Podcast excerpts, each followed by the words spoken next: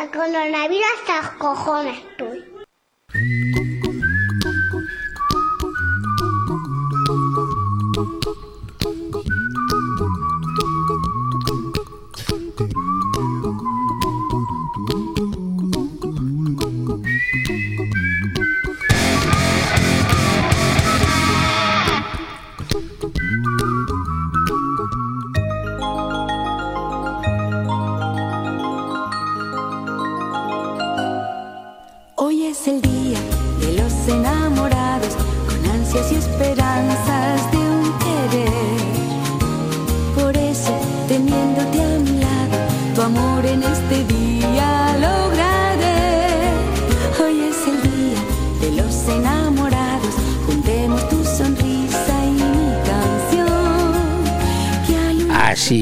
Chiquitos y chiquitas, buenos días. Hoy es el día de los enamorados, 14 de febrero, San Valentín, lunes. Y voy a estar con ustedes dos horitas en este día tan especial para muchos, o para todos, porque qué más da, si usted no está enamorado hoy, no pasa nada. También el día de los santos, eh, todo mundo no tiene por qué estar muerto, hoy también es el día de los santos. Ca- Cada uno que le toque lo que le toque. Así que vamos con lo que vamos, porque bienvenidos a este programa, el mayor programa de la radiodifusión española, el único programa sostenible y resiliente, como siempre digo, y hoy nos salimos de nuestra zona de confort. Qué bonita, qué bonita esta frase. No, sé lo que es la zona de confort, pero todo el mundo lo dice, yo lo digo también. Así que hoy nos salimos de nuestra zona de confort para celebrar este día tan fantástico con ustedes. El día comercial, el día del corte inglés, el día de Zara, el día de las floristerías, porque todo el mundo hoy, bombones, flores. Y quien tiene jamón pues una joyita regalará, de oro o de diamantes. Que a la señora les gusta eso más que los bombones. A mí no, yo, y no lo entiendo, lo de esta señora, lo de las señoras. No es lo mismo comerse un trozo de metal que un buen bombón. Por eso nunca entenderán las mujeres, ni lo intento.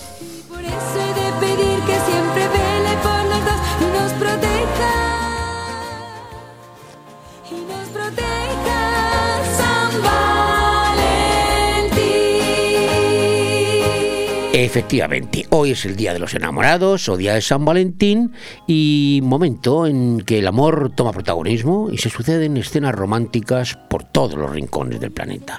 Los enamorados hacen regalos a sus parejas, piden matrimonio a la persona amada y las redes sociales se inundan con frases de amor y también de memes sobre el Día de los Enamorados, algunos de ellos muy imaginativos y divertidos. ¿Y por qué se celebra el Día de los Enamorados hoy? Pues a pesar de la fama comercial de esta celebración, que para mí lo es, pues el origen del Día de los Enamorados proviene de tiempos remotos. No vamos a tocarlo ahora, luego le dedicaremos el espacio que se merece a San Valentín y a su historia, o historias, porque como digo, son varias leyendas en torno a este santo amoroso. Y hoy también es el Día Mundial de las Cardiopatías Congénitas, una fecha creada con el objetivo de realizar una jornada mundial para la prevención temprana de esta enfermedad, donde los pacientes afectados pueden recibir el debido tratamiento y de esta manera poder garantizar una mejor calidad de vida. ¿Qué son las cardiopatías congénitas? Pues su nombre lo dice, cardiopatías congénitas pues son un padecimiento o trastorno donde el corazón sufre un desarrollo anormal que normalmente ocurre antes del nacimiento. Muchos de los bebés que lo padecen mueren por esta causa. ¿eh? Muchos niños nacen con esta condición, por lo que es necesario someterlos a muy temprana edad a una cirugía y luego a un tratamiento. Muchos logran sobrevivir y llegar sin problemas a la vida adulta. Y seguimos con el Día también Internacional, este curioso, de la epilepsia hoy también. Desde el año 2015, cada segundo lunes de febrero se conmemora el Día Internacional de la Epilepsia, un evento que busca educar a las personas de todo el mundo sobre esta patología neuronal que sufren aproximadamente 65 millones de personas en el planeta. Yo tenía un primo, tengo un primo que era epiléptico y menudo susto nos pegaba. Luego cuando ya se hizo mayor, pues se le ha, se le ha pasado el asunto. Y por último, el último día que tenemos es un día, evidentemente, que tiene que ser hoy, Día Europeo de la Salud Sexual. El 14 de febrero, coincidiendo con San Valentín, Pues se celebra el Día Europeo de la Salud Sexual y esto se celebra desde el 2003. ¿A iniciativa de quién? Pues de la Alianza Europea para la Salud Sexual, una organización no gubernamental que trata de concienciar y sensibilizar a hombres y mujeres sobre la necesidad de adquirir y mantener hábitos sexuales saludables. Qué bonito es el amor, qué bonito es el sexo saludable, ¿verdad? ¿Y por qué se celebra? Pues lo cierto es que la sexualidad forma parte del ser humano, el ser humano y los animales, ¿no? junto con el amor y la intimidad, eso sí. Todos estos factores contribuyen al bienestar de la persona y en definitiva a su felicidad. Por ello es tan importante fomentar la sexualidad, la salud de la población, en la salud de la población mediante el acceso a la sanidad para todos los aspectos que puedan afectarla, la educación de los niños y los jóvenes, el fin de los tabúes sobre sexualidad y muchos otros aspectos que influyen en la salud sexual. Así que hoy es el Día Europeo de la Salud Sexual y por supuesto el Día de San Valentín, que no lo olvido.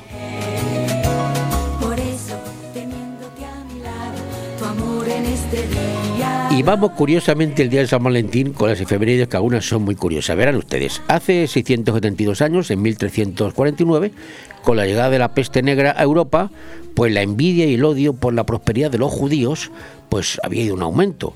Por eso, en este día, en la ciudad de Estrasburgo, en Alsacia, en Francia, unos 2.000 judíos, usados como chivos expiatorios, fueron quemados vivos por la población en lo que se conoció como la matanza de San Valentín. Qué curioso, ¿verdad? Al considerarlos responsables de provocar la terrible plaga. Yo no sé qué manía tenía la gente con los judíos, porque no es de ahora, ni de ni los nazis, viene ya, como ven ustedes, de 1349. Los judíos siempre han sido el chivo expiatorio de todo y no sé por qué. No sé por qué, porque yo los conozco bien, he vivido con ellos, son gente muy normalita.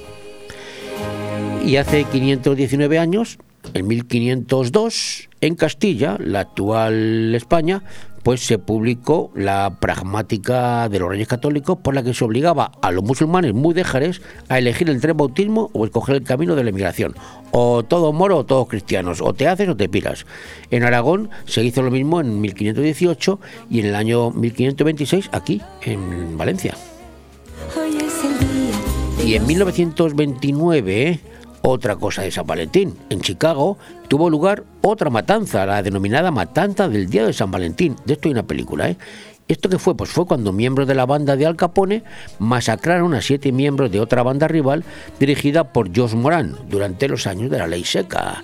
Como ven ustedes, San Valentín da para mucho, ¿eh? Matanzas, los judíos y por supuesto el amor.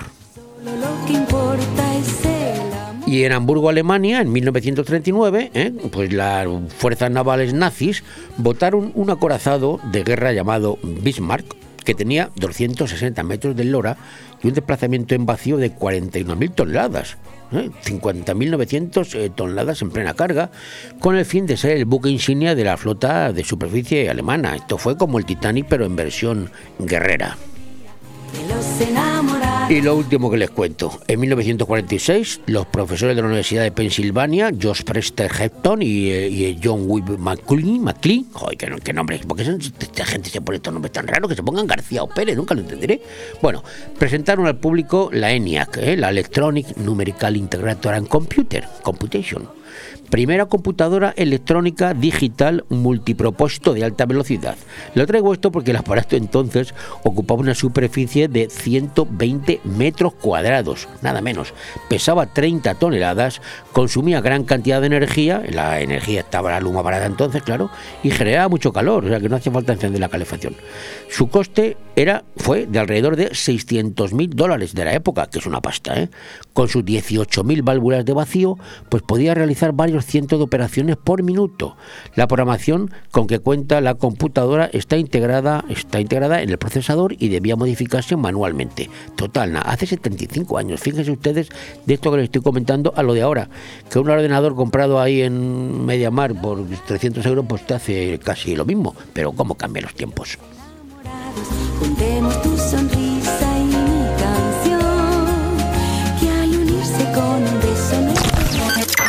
Radio 4G Benidorm, tu radio en la Marina Baja.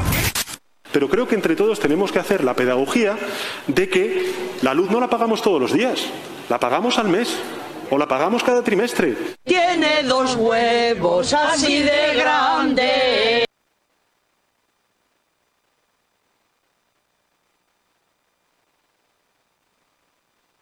Compartido. La nueva exposición de Anne-Marie Jarreau llega al Museo de Finestrat, una selección de obras en cerámica y pinturas al óleo inspiradas en la naturaleza que vive y siente su autora. Un reflejo de su principal inspiración, transmitir emociones a través de la pintura y compartirlas con el público. Hasta el 28 de febrero en el Museo de Finestrat, los miércoles de 4 a 8 de la tarde, jueves y viernes de 10 a 2 y de 4 a 9, y sábado y domingo de 10 a 2. Exposición compartido en el Museo de Finestrat, porque en Finestrat lo tienes todo. Madurez, tradición, tendencia y modernidad. Hablamos del restaurante Juan Abril, la cocina española de siempre. Restaurante Juan Abril. Arroz seco, meloso, caldoso, de pescado, de carne, con verdura, con bogavante, caldero de pescado, las mejores carnes y sus guisados caseros de toda la vida. En Altea, Passeig del Mediterráneo 14. Reservas al 96 584 37 22, porque nuestra casa es su casa. De todo un poco. Programa patrocinado por Hotel Don Pancho, Fomento de Construcciones y Contratas, Exterior Plus y Actúa, Servicios y Medio Ambiente.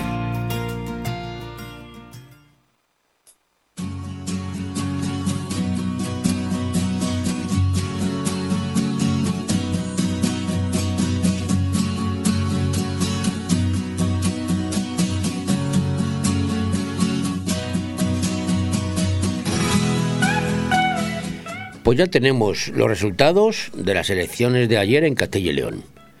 Y estos sí que son los buenos. ¿eh? Como siempre, pues Tezano se equivoca. Como siempre. Ayer, a partir de las 8 de la tarde, estuve pues hasta las 12 de la noche con el temita, ¿eh? haciendo zapping por todas las cadenas que daban minuto a minuto, minuto y resultado, como diría aquel, durante estas horas, pues todos los resultados. Además, eso sí, de los comentarios de los tertulianos, sabelo todos. Y me llamó la atención, sobre todo viendo a los de la secta, echar espumarajo por la boca, sobre todo al Guarreras, que a pesar de que sabían cuál era el resultado, pues en su foro interno esperaban un milagro y que la izquierda diera la campanada. Y esta era la tónica general en todas las televisiones, casi todas subvencionadas para dulcificar la derrota de la izquierda y minimizar la victoria de la derecha en esta, en esta región española, una de las más vaciladas que no vaciadas de nuestro territorio. Era patético ver eh, al Guarreras de la secta repitiendo hasta 30, 30 ocasiones que el PP tendría que gobernar con vos. Y lo decía de una manera tan sentida que se le veía el plumero rojo y morado. A falta de otra cosa, y cuando los resultados prácticamente se fijaron en las pantallas, los tertulianos sabelo todo decían que para ese viaje no hacía falta fojas se centraron en criticar al Partido Popular porque había ganado las elecciones, con solo dos procuradores más que la vez anterior, de 29 a 31, pero olvidaban que la vez anterior ganó el PSOE, que esta vez ha pegado un piñazo de mira, no, me, me, no te menes. Toda su obsesión, la de los tertulianos, saberlo todo, era minimizar la victoria del Partido Popular. No tuvieron más remedio que reconocer, eso sí, el éxito de Vox, que de 1 ha pasado a 13, y el de Soria ya, una agrupación cantonal que sacó tres procuradores. Y ya empezó la crítica furibunda porque el señor Mañueco tendrá que pactar con vos, lo que es, según ellos, un peligro para España, para Europa, para la estabilidad entre Rusia y Ucrania y un problema intergaláctico que llegará hasta los confines del universo. Vamos, que los de Marte están temblando si Mañuecos al final tiene que pactar con vos. Y olvidaban los tertulianos saberlo todos que la extrema izquierda porque si vos es extrema derecha, Unidos Podemos es extrema izquierda, pues gobierna sin problemas y con toda naturalidad con el PSOE, con los bilduetarras y los separatistas. Yo nunca entenderé la supremacía moral y política que tiene la izquierda en nuestro país para criticar lo que ellos hacen cuando quien lo hace no son ellos. Ahora estamos en la fase del toma y daca. Vos ha tirado por elevación pidiendo lo máximo y el Partido Popular por lo bajo diciendo que no da nada. Es lo normal cuando se avecina un periodo de negociación. Pero lo que está claro es que con los de Santiago Abascal no valen componendas. No, no. Negociarán hasta donde puedan, pero exigiendo el peso específico y natural de sus 13 procuradores. Veremos en qué queda todo esto mientras los tertulianos lo todo se encargan de enredar, vilipendiar y manipular la situación. Yo me quedo con dos frases. La que dijo Abascal en su momento, será con nosotros o no será, y la que ha dicho ayer el líder Podemita, ahora tertuliano sabelo todo, Pablo Iglesias, que ha dicho Podemos sigue aguantando. y eso que ha perdido uno de los dos procuradores que tenía en Castilla y León y, y se ha quedado tan solo con uno. Tenía dos, se ha quedado con uno. Vamos, lo que dice este señor, esto es para mear y no chargota. Y seguro que hay gente que les compra el discurso a estos personajes de fábula. Y con todo este lío, pues se me ha olvidado hablar y comentar lo de los Goya. Pero la verdad es que no lo vi, ¿eh? Porque yo esto ya no lo considero interesante. Y menos cuando me dijeron que no iban a decir eso tan bonito de no a la guerra que tanto les gustaba antes a los titiriteros de la farándula española. Así que no voy a decir más de esto. No voy a hablar de la gala de los Goya. Lo dejaremos para comentarlo quizá el miércoles con nuestro compañero Carlos Dueñas, que seguro que él sí que tendrá sus conclusiones.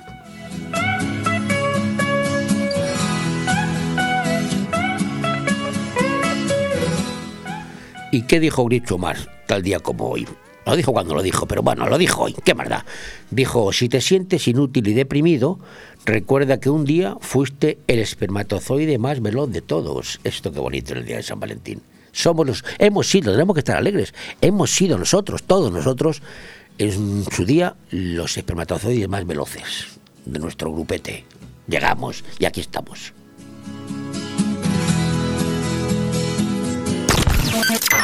Radio 4G Benidorm, tu radio en la Marina Baja. Tu odio orgullo de todas, de todos, de todes. No solamente no estáis solos, solas, soles. Las demócratas, los demócratas, les demócratas, porque la habéis peleado vosotras. Vosotros, vosotres.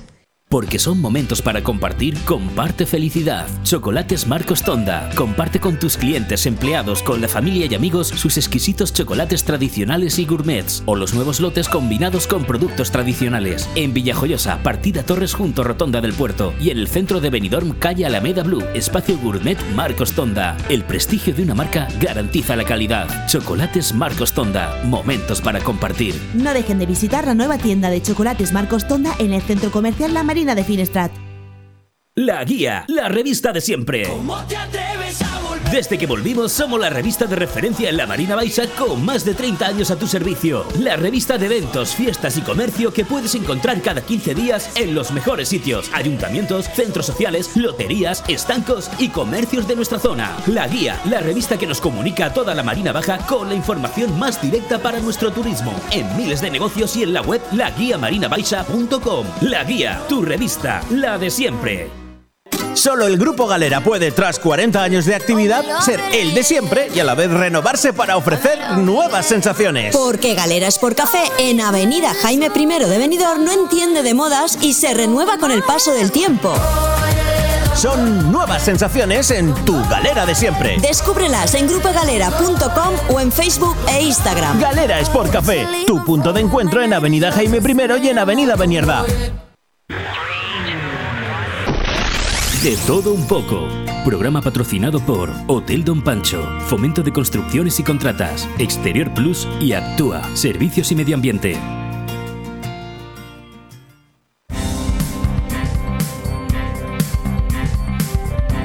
Y todos los titulares de hoy de la prensa, evidentemente, pues cuáles son, lo de ayer, lo de las elecciones, en Castilla. Vamos con ello. García Egea defiende un gobierno solo del Partido Popular y avisa a que si lo bloquea tendrá que responder de sus actos.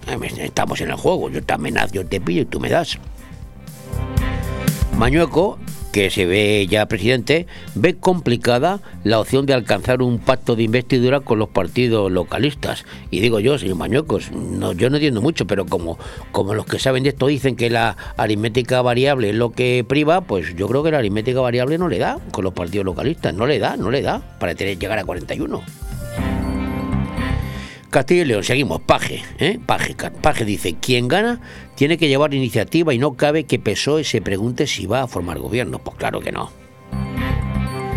Soria ya ¿eh? partido que ha sacado tres en Soria, tres, eh, asegura que es difícil que apoyen un gobierno en el que entre Vox y en lo normal, porque Soria ya hay que recordar que es un partido que ha surgido de los movimientos eh, vecinales, los movimientos sociales, y estos suelen ser más bien de la izquierda. Yo veo más fácil que Soria ya apoyarse al PSOE sin trabas si fuera necesario, que no lo va a ser porque no llegan tampoco. Osorio tilda los resultados en Castilla y León de buena noticia y cree que el Congreso del PP de Madrid pues debe adelantarse ahora. Y el PSOE a lo suyo. El PSOE niega un cambio de ciclo tras las elecciones de ayer y dice que nos hemos quedado a tan solo 15.000 votos del Partido Popular. Solo. ¿Y qué me dicen de Izquierda Unida? Pues admite que el resultado de, de, UP es malo, es malo, ¿eh? Unidas Podemos es malo, y redobla su apuesta por un frente amplio que movilice a la izquierda.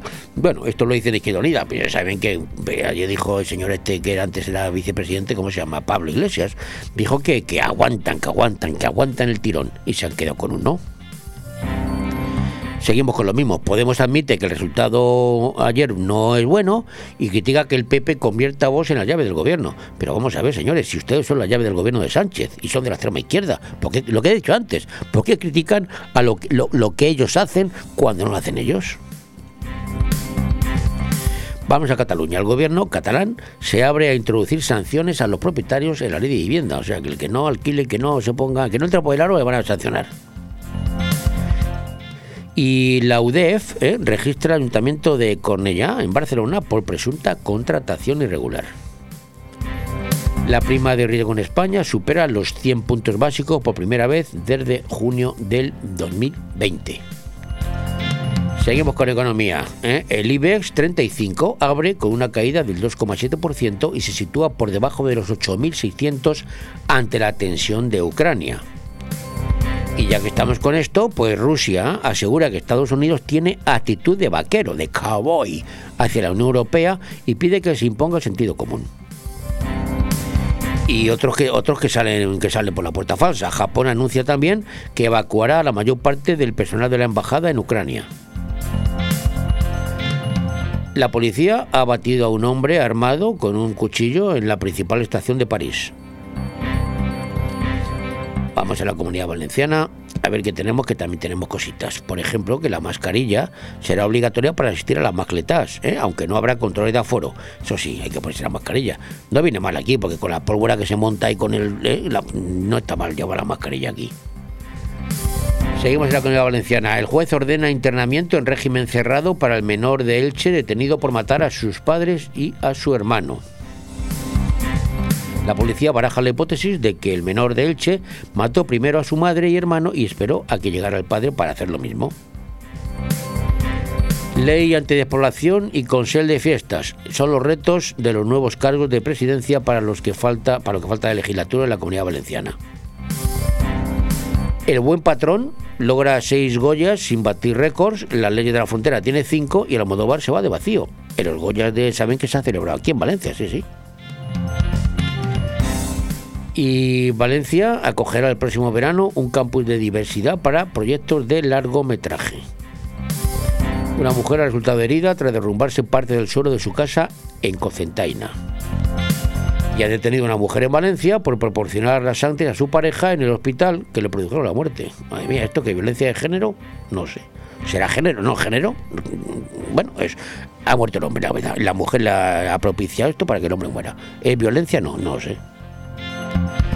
El Partido Popular de la Comunidad Valenciana pide reforzar las plantillas de especialistas para atender los problemas de salud mental de menores.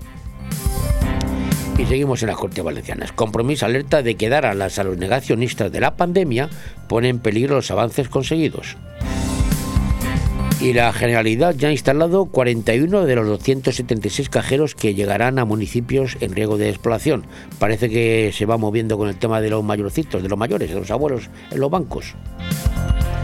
La artista rusa Alexandra Historic, afincada en Valencia, expondrá en la Art Capital 2022 de París. Y investigan a una mujer por abandonar a su perro en un parque en Valencia, sí, sí y han detenido a una empleada de hogar por robar 30.000 euros en joyas en Muchamiel. Lo último, han detenido a dos personas por ceder sus identidades para defraudar a la seguridad social. Mm, llámame como quieras y págame lo que sea. Radio 4G Benidorm, tu radio en la Marina Baja. ¿Cómo están ustedes? El coronavirus hasta cojones estoy. ¡Espartanos! En Inmobiliaria Empire vendemos tu casa en 35 días. Hola, soy Miguel Risque, gerente de Grupo Inmobiliario Empire. En Grupo Inmobiliario Empire tenemos más de 5.000 clientes compradores y contamos con las 5 estrellas en Google, que nadie puede decir lo mismo. Encuéntranos en Avenida Los Almendros 9 y en www.inmoempire.com y en el teléfono 966 10 66 19. Empire hace sus sueños realidad. ¿Buscas el lugar perfecto para relajarte y disfrutar de la mejor gastronomía? El acogedor restaurante del Hotel Don Pancho ofrece el buffet más reconocido de Benidorm. Nuestra exquisita cocina incorpora las mejores recetas mediterráneas, así como una innovadora y creativa cocina internacional. Déjate sorprender con nuestro original show cooking, una experiencia única que no puedes dejar pasar. Hoteldonpancho.es, un oasis de paz en el corazón de Benidorm. Cariño, ¿te imaginas un lugar para desayunar, comer o cenar en un precioso restaurante italiano y junto al mar? Claro, y elegir un fantástico cóctel al atardecer. Mamá, papá, y comernos un helado riquísimo. Mmm, ¡Qué rico! Para aquellos que lo quieren todo, Pinocchio, un lugar fantástico para disfrutar de buenísima comida italiana, una variedad infinita de cócteles de ensueño y helados artesanos. Pinocchio es más que un restaurante y lo puedes disfrutar entre amigos o en familia. En Playa de Levante, junto al Heartbreak. Pinocchio, el vero gusto italiano. Estás con Manuel Sasplanelles en De Todo Un Poco, en Radio 4G. Pues ayer por la tarde, mmm, antes de ponerme a ver lo del resultado de las elecciones, estaba viendo un programa en la sexta, el, de Nuria Roca, la chica está valenciana, con su marido y varios tetulianos, y, me hizo mucha gracia porque contó el marido de Nuria Roca, que no sé cómo se llama ahora, este chico que escribe de la barba, contó que una anécdota, y riéndose mucho, de que parece ser que un inglés, hace 11 años, estuvo en Benidorm y cogió una borrachera del 15 y iba con un colega y vomitó, vomitó una papelera y, bueno, y vomitó, eso le pasa a cualquiera, ¿no? Van usted por la zona Guiri por la noche un viernes y verán todo lo que, lo que, lo que le estoy diciendo.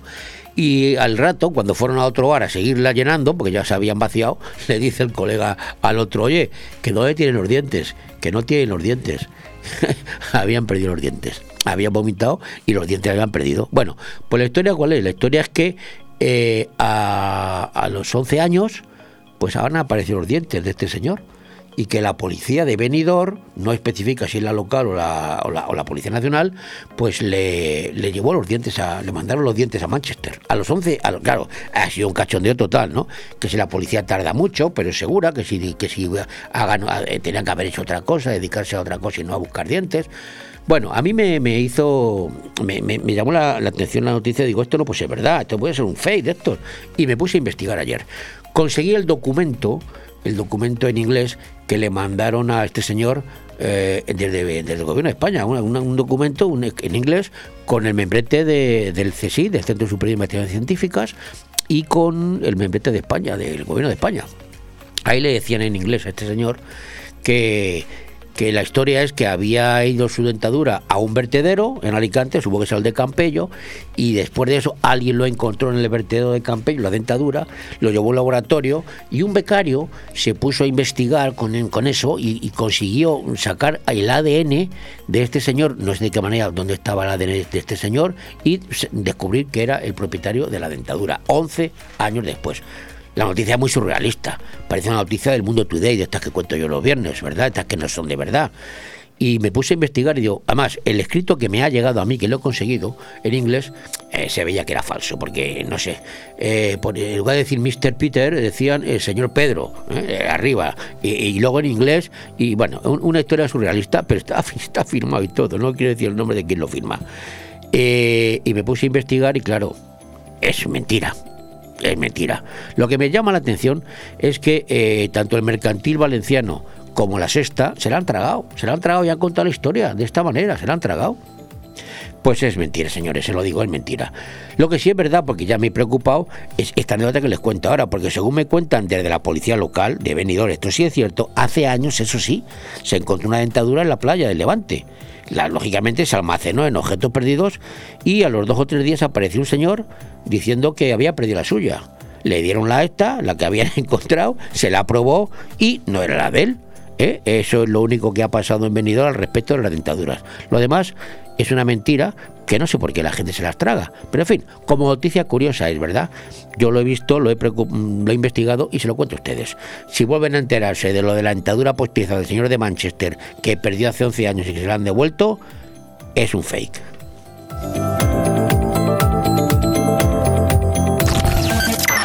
Radio 4G Benidorm, tu radio en la Marina Baja. Si usted está pensando en comprar o en vender su vivienda, no lo dude. Inmobiliaria Costa 3. Somos su mejor opción. Afincada en el Albir, somos los mayores especialistas de la comarca en la comercialización de viviendas tanto de obra nueva como de segunda mano. Más información en el 616 66 24 64 y en las webs www.costa3.com y .es. En Clínica Dental La Higuera seguimos ofreciendo los mejores tratamientos personalizados para tu salud y estética dental. Seguimos teniendo la mejor odontología preventiva e infantil, ortodoncia, implantología, estética dental. Seguimos mejorando y por eso lo hacemos desde nuestras nuevas y mejoradas instalaciones en la calle Venus, esquina con Tomás Ortuño de Benidorm y en el teléfono 96688 9858. Clínica Dental La Higuera, tus dentistas de confianza. Benidorm Palace, premio a la mejor sala de fiestas de Europa, presenta su nuevo espectáculo, Terra. Un homenaje a la madre naturaleza que reúne en un único escenario a artistas llegados de todos los rincones del planeta. Cena Show, Orquesta, atracciones, humor, magia y las últimas tecnologías audiovisuales. Una oferta gastronómica, cultural y de ocio que solo encontrarás en Benidorm Palace. Reservas en el 96 585 1660 o en nuestra web benidormpalace.com. Estás con Manuel Sasplanelles en De Todo Un Poco en Radio 4G.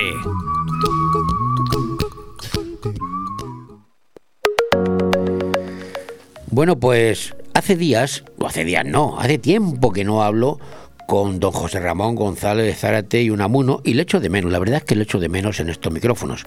Y ojo, no le echo de menos hoy porque sea San Valentín, que nadie piense nada raro, le echo de menos porque le echo de menos y vamos a charlar un ratito con él. Señor González de Zárate, buenos días. Buenos días a ti y a todos los que nos escuchan. Y yo también le he echado un- unos días de menos. también. Pero, pero no porque estemos en San Valentín, ¿eh? que quede claro que nosotros Bueno, somos... yo- por todo, por todo. Bueno, antes de empezar, no tengo más remedio que preguntarle por la noticia del día y es de lo que ocurrió ayer en Castilla y León. Partido Popular, su partido, ganó las elecciones, aunque hay quien dice que no ganó porque, porque sa- sacó muy poco y tal. Pero bueno, ¿qué opinión le merece? ¿Está contento? ¿No está contento? ¿O está medio pensionista? Por el Bueno, usted lo ha dicho muy bien. El Partido Popular gana las elecciones, eh, sube en escaños. El Partido Socialista, que es el que gobierna España, Pedro Sánchez, junto con Podemos, ambos partidos pierden escaños muy importantes. Y yo se lo digo, pues claro, yo creo que ha habido una baja de participación por una razón, porque muchos municipios no han ido al lado del alcalde, pero cuando un partido como Ciudadanos le quería hacer la moción de censura al presidente, pues el presidente ha tenido que tirarse para que los, ciudadanos digan lo que hay que hacer. Y la otra, que ahora empiezan las negociaciones. Yo creo que hoy el señor Egea, el secretario general del Partido Popular, en Telecinco ha puesto eh, el ejemplo de Benidorm y de Tony Pérez. Ah, sí, es que no lo he visto. Yo aquí, cuente, cuente, ¿qué ha dicho? ¿Qué ha dicho? Pues ha dicho que con ocho se puede se ha gobernado Benidorm durante cuatro años y que se ha gobernado bien y que ahora tenemos 13. Pues lo mismo que estamos diciendo, es que ya desde la, la izquierda ya solamente se ve que vamos a gobernar con voz y el Partido Popular puede gobernar absolutamente solo, es la fuerza más votada y para que en esa votación no gobierne el Partido Popular se tendría que juntar el PSOE, Podemos, Soria, y Vox y el de Ciudadanos. Es decir, yo lo veo también un poco raro. Aunque yo creo que ahora se tienen que abrir vías de negociación y a partir de ahí veremos. Pero que esto, ni mucho menos, que es lo que quiere hacer el Partido Socialista y todos los de izquierdas, eh, lo quieran llevar a otros territorios y que vamos a ser todos igual. Esto no tiene nada que ver con ningún otro territorio. Esto es una cosa que se ha, se ha hecho, unas elecciones que se han hecho en Castilla León, que un partido como Ciudadanos iba a hacer una moción de censura para gobernar con el Partido Socialista y que lo que ha hecho el, presidente es hacer unas elecciones y el pueblo ha hablado. Y el pueblo le ha dicho al Partido Popular, usted tiene que gobernar, es el partido más votado, y a Ciudadanos prácticamente lo ha tirado del mapa político y al Partido Socialista le ha dicho a Pedro Sánchez, oiga usted, debe estar gobernando muy mal, aunque mira que ha prometido fondos europeos en Castilla y León.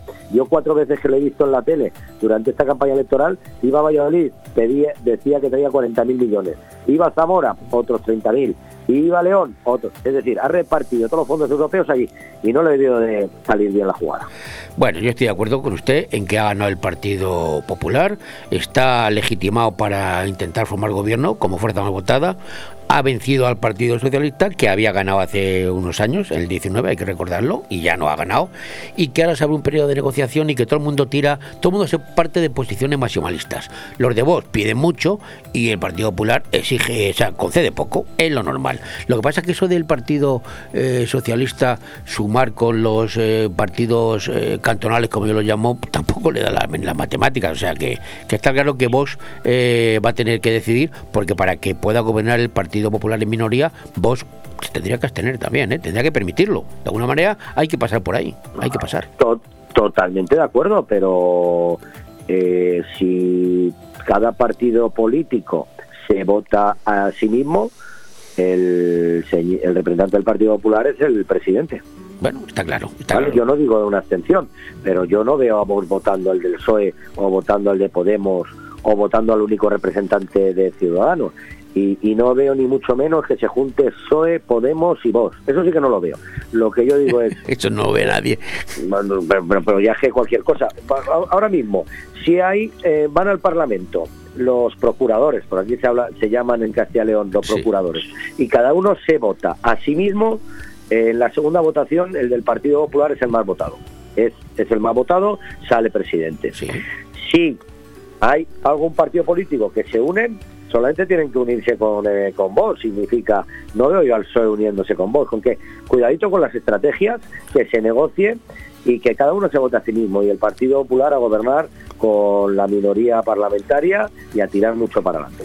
Bueno, vamos a ver qué ocurre porque tenemos todavía unos días de yo digo, yo te doy, yo te pido y no te doy. Vamos a lo nuestro, vamos aquí a Benidorm.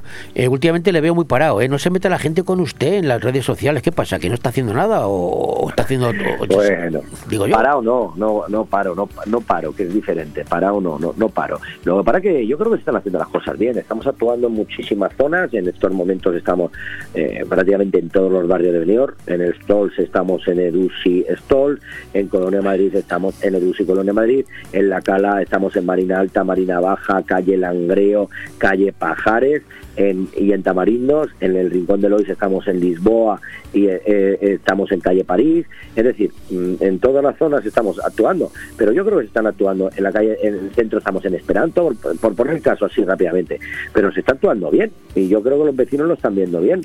Eh, los que critican siempre se lo digo yo en las redes sociales, lo he dicho ya muchas veces, la mayoría son siempre los mismos. Sí, ya lo que hablan del rincón, hablan de la cala, cuando igual ni pasa ni por el rincón ni por la cala. Eh, pero bueno, cada uno, yo lo veo siempre, siempre lo he dicho, ¿eh? yo siempre veo eh, todos los foros estos que hablan de Benidorm y si veo que en alguno tienen alguna razón, aunque no escriba nada, lo ejecuto y lo hago lo más rápidamente posible. Y le voy a poner el ejemplo eh, de esta mañana. ¿Vale? Esta mañana he visto en un chat de eso de quejas vecinales un tema de la calle Juan Yorca, que está pegado a Esperanto, ¿vale? Que estaba cortado el tráfico, que había problemas de entrada y salida, que salía por las mismas calles. Pues ya le puedo decir a esa persona, si nos está escuchando, que mañana la calle Juan Yorca se abre al tráfico. Es decir, intento ejecutar. Como por ejemplo también esta semana, aunque yo ya lo sabía antes porque me llamaron la policía local, el pasado viernes hubo un intento de robo ahí en la ermita de la Cala, y rápidamente fueron el mismo sábado los servicios a quitar todas las piedras, a, dejarlo que no pasara nada y hoy mismo están ahora mismo los albañiles arreglando absolutamente todo. Nosotros las cosas que vemos, a mí me gusta tener mil ojos y mil oídos en la calle. Entonces si esos foros me dan ojos y oídos, aunque algunos, algunos no los veo yo normales, eh, encantado de la vida y voy a intentar ejecutarlo rápidamente posible. Bueno, si lo importante es que hablen de uno, aunque sea bien. Porque mal, Sí. mal hablan siempre.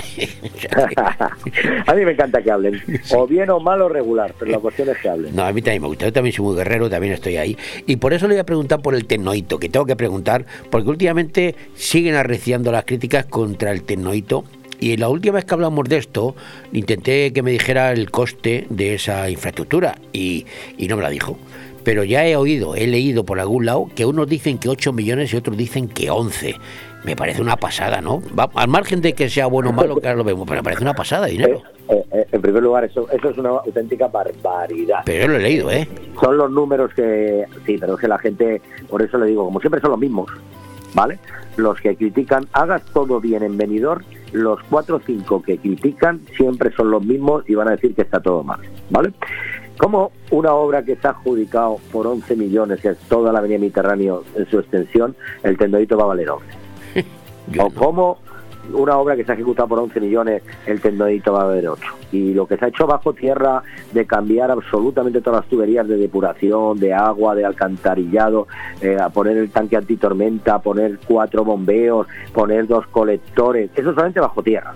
Cambiar todas las líneas eléctricas, cambiar todo el cableado de todo, cambiar todo lo de telecomunicaciones, eso solamente por abajo. El coste de eso, ya le digo yo que supera los 6 millones de euros, 6, 7 millones de euros. Luego se pavimenta arriba, luego se hacen los alcorques, luego se pone todo el tema del alumbrado. Eso parece ser que para la gente, para que vea usted las trolas que cuentan, 11 vale el tendodito y eso valdrá 100.000 euros. Eh, me- eh, yo creo que somos más serios, hay que hablar mucho más de cosas más serias, ¿no? El tendodito está dentro de una obra muy importante, que es la obra del Mediterráneo, que la gente de fuera de Benidorm y la gente de Benidorm ya la está eh, notando, la está pisando, la está disfrutando y tenemos muy buen eh, eh, vuelta de récord. Es decir, que, la gente está muy contenta con la obra y ahora estamos haciendo un tendodito. El tendodito, si ves Nueva York y ves las grandes pantallas, cuando las pusieron en Nueva York decía la gente qué barbaridad y ahora son el referente. Cuando sale la primera imagen de New York, de Nueva York, sale las pantallas de, De la Quinta Avenida. De la Quinta, Avenida. de la, plaza de Times Square esa. Claro, cuando sale Japón, mm, sale Tokio, sale tal, salen también las pantallas. Cuando sale, es decir, eh, Londres ya está saliendo también que han puesto toda una zona totalmente de pantallas de LED, de, de, mm, vanguardia, de, de- de- de modernismo. Y, y aquí en Benidorm parece que, que queremos, y lo vuelvo a decir, y lo digo en la antena, quitémonos la boina, esto no es un pueblo, esto ya es una ciudad y queremos que sea una capital y que sea un referente de todo. Eh, vamos a meter modernismo, vamos a meter vanguardia, vamos a hacer que seamos un referente, de verdad, que por mucho contra gustos colores. Siempre se ha dicho, ¿eh? yo soy por ejemplo del color eh, naranja, rojo, amarillo, colores tal. Hay otra hay gente que no le gusta esos colores, contra gustos colores, pero las cosas son importantes como un tendodito que nos van a dar una referencia en vanguardismo y yo te digo que vamos a triunfar y muy mucho. Bueno, ¿y cuándo se va a acabar? ¿Cuándo lo podemos disfrutar? ¿Cuándo va a estar finalizado? Para que la gente ya diga, eh, hable con conocimiento de causa. Yo quiero que se hagan las cosas bien y entonces por eso se están haciendo poquito a poco y lentamente. Se tienen que analizar cada uno de, de los ensambles, de cómo van ensamblando. Ahora, hoy le puedo decir una novedad, ya que me llama hoy. Hoy estamos empezando a colocar eh, las pantallas LED, ¿vale? Hoy llegaba eso de las 11 de la mañana un tráiler con pantalla LED y vamos a probar una tira horizontal y una tira vertical, viendo cómo engancha, hacer la prueba de peso, de viento, de todo eso, para ya empezar a colocar eh, todo lo largo. Aunque eh, poco a poco, eh, yo creo que no estamos molestando a nadie, estamos colocándola y en breve fecha estará todo colocado. Voy una pregunta mía personal. Eh, si España llega a la final del Mundial, ¿se va a poder ver en la televisión ahí, en esos... la- España está preparado para verlo. ¿Ah, sí? Sí. Sí, sí.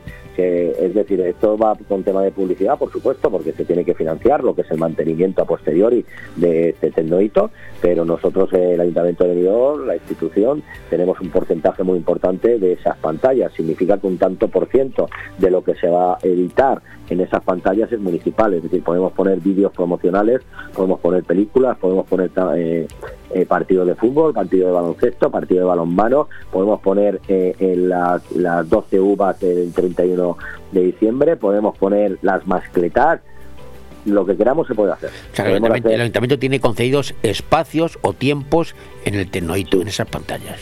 Nosotros tenemos tanto las pantallas de, de las rotondas que hay en la entrada de la, de la ciudad, como la tecnoparada, como en el Tendoito, como en los multis digitales de la Avenida Mediterráneo, que les invito a las personas que vayan a verlo y verán, tenemos eh, eh, nosotros tiempos, un porcentaje, un, porcentaje muy alto, y todos los espacios que ellos no vendan de publicidad también lo tenemos nosotros. Estamos hablando de que en estos momentos las pantallas están en más o menos el 60-70% para la ciudad de Benidorm y el 30 o 35 en el tema publicitario.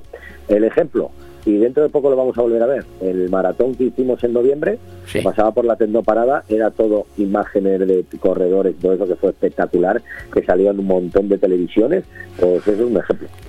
¿Vale? Cualquier información de interés, que haya un corte de calle, también lo podemos poner inmediatamente.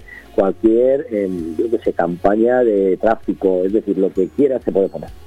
Bueno, pues yo sigo diciendo lo que siempre digo, yo quiero subir ahí, ¿eh? yo quiero ver desde arriba, el- yo quiero verlo dentro, por dentro, se podrá subir, supongo. Ya le pido permiso desde ahora para subir. Sí, sí, el único problema que ya le dije a usted es que no sé si usted puede entrar por Sí, ahora, ahora, ahora sí que puedo. Hace mucho que Ah, no me pues ve, hace mucho que no me ve y he perdido 18 kilos y estoy en forma. Estoy fenomenal. Yo también le he dicho a usted y le digo a, lo he dicho a todos los medios de comunicación que me han hablado de Tendoito que yo quiero grabar eh, programas de radio y de televisión en el Tendoito para que la gente lo vea, lo escuche y todo eso. Al mismo tiempo que esté grabado eh, en la radio, tengamos una cámara que en toda la pantalla salgamos con un- una promoción de la ciudad. Eso lo vamos a ir preparando. Es una buena idea. Pues señor don José Ramón González Zárate y Unamuno, gracias por estar con nosotros hoy. De nada y a, a su entera disposición, que no pase tanto tiempo. No, no, Cuando no, usted tenga un hueco, ya sabe que me tiene a su entera Es que con, la- con las elecciones y eso me, me despista un poco con lo de Castilla y León. Pero ya, ya vuelvo a la normalidad. Seguiremos Muy hablando eh, con menos periodo de tiempo más corto, más corto. ¿eh? Venga, bien. saludo. Venga, un saludo, hasta luego, hasta luego.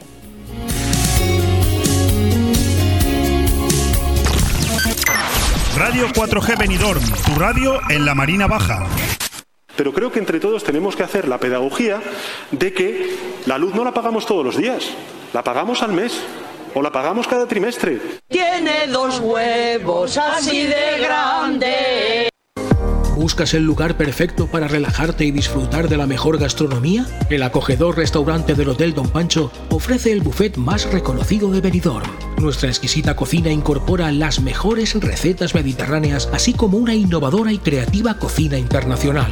Déjate sorprender con nuestro original show cooking, una experiencia única que no puedes dejar pasar. Hoteldonpancho.es, un oasis de paz en el corazón de Benidorm. En Inmobiliaria Empire vendemos tu casa en 35 días. Hola, soy Miguel Risque, gerente de Grupo Inmobiliario Empire. En Grupo Inmobiliario Empire tenemos más de 5.000 clientes compradores y contamos con las 5 estrellas en Google, que nadie puede decir lo mismo. Encuéntranos en Avenida Los Almendros 9 y en www.inmoempire.com y en el teléfono 966 10 66 19. Empire hace sus sueños realidad. Madurez, tradición, tendencia y modernidad. Hablamos del restaurante Juan Abril, la cocina española de siempre. Restaurante Juan Abril. Arroz seco, meloso, caldoso, de pescado, de carne, con verdura, con bogavante, caldero de pescado, las mejores carnes y sus guisados caseros de toda la vida. En Altea, Passeig del Mediterráneo 14. Reservas al 96 584 37 22, porque nuestra casa es su casa. ¿Te gusta llegar a tiempo a tu destino? ¿Volver a casa tan cómodo y seguro como si fueras tú mismo el que conduces? Radio Taxi Benidorm. El mejor servicio a tu entera disposición. Descárgate nuestra aplicación Pide Taxi para el móvil y solicita un taxi de la manera más fácil. Visita nuestra web radiotaxibenidorm.com. Radio Taxi Benidorm 96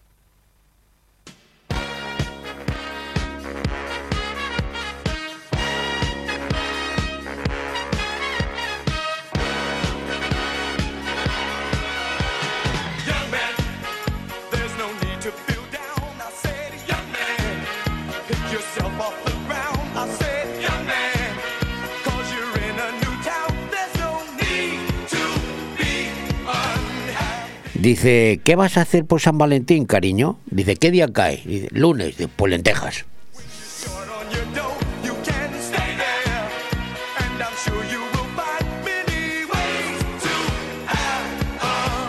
Dice, cariño, cariño, hoy San Valentín, dime algo bonito. Dice, mariposa. Dice, hombre, con amor, amortiguador.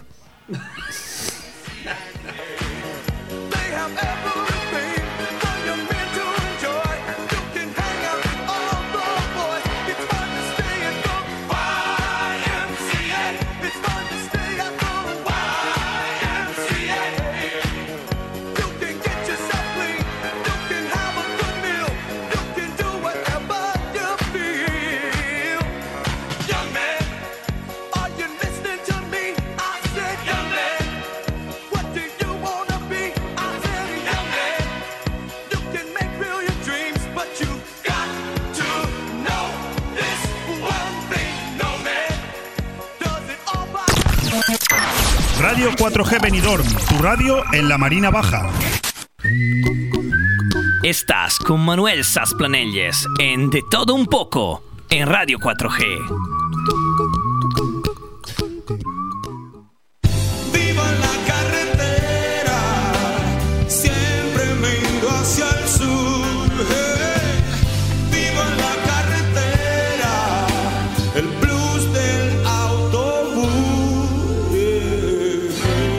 Pues nosotros también hacemos cosas muy chulis, cosas chulísimas, como dice la vicepresidenta Yolanda Díez, y como somos muy resilientes y muy sostenibles, hemos enviado ni más ni menos que a nuestro compañero Leopoldo Bernabeu de enviado especial a las elecciones de Castilla y León. Que no se lo creen ustedes, está por allí. Lo que no sé es dónde está, pero estar está. Leopoldo, ande anda, buenos días. Buenas tardes, querido eh, y admirado Saz Planelles de José María. Te habla desde la carretera. Pero, ¿De qué carretera me estás hablando? Pues ahora mismo estamos parados en la carretera, exactamente no sé cuál es, pero estamos parados entre Zamora y la Puebla de Sanabria.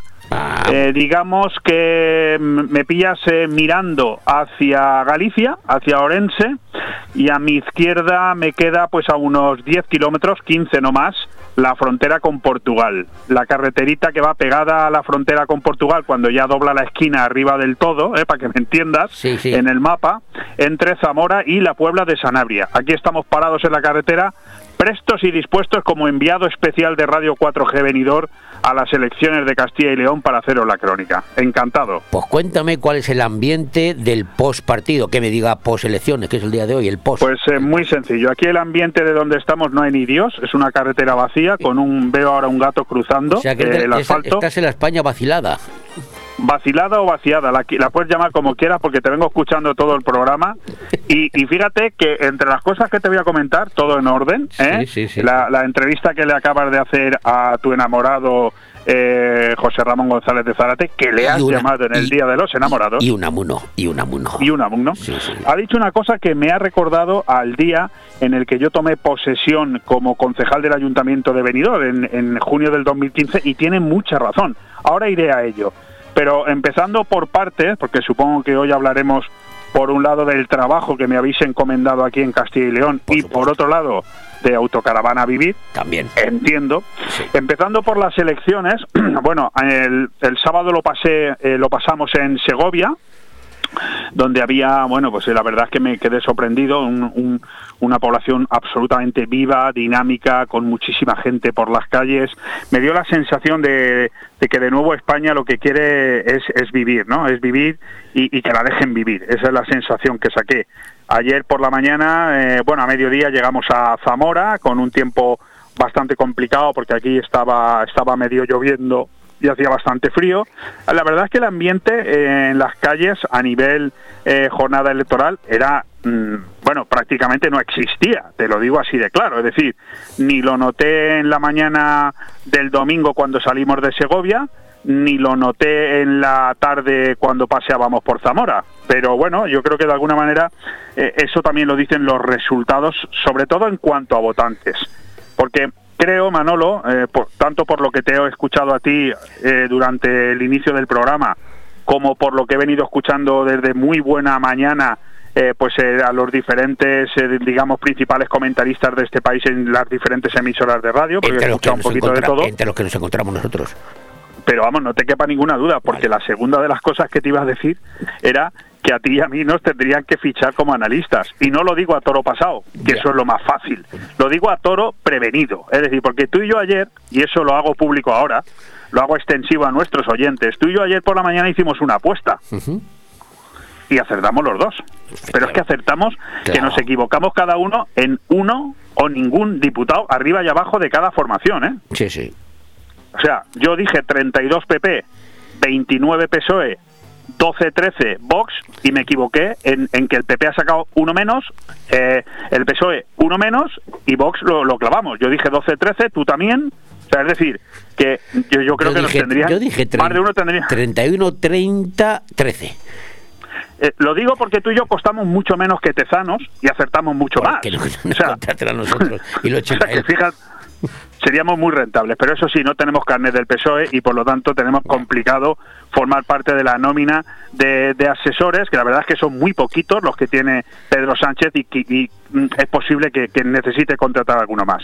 Pero vayamos al grano, Manolo. Entre las cosas que yo, eh, digamos, no he escuchado y que creo que vale la pena comentarlas porque a nadie le vamos ya a decir cuáles han sido los resultados en Castilla y León y poco los vamos a sorprender dando los mismos datos que dan todos los demás. Por cierto, me ha encantado eso de Guarreras y la secta. No lo había escuchado, pero me ha encantado. ¿Qué quieres que te diga? Porque es que no se puede, no se puede definir mejor.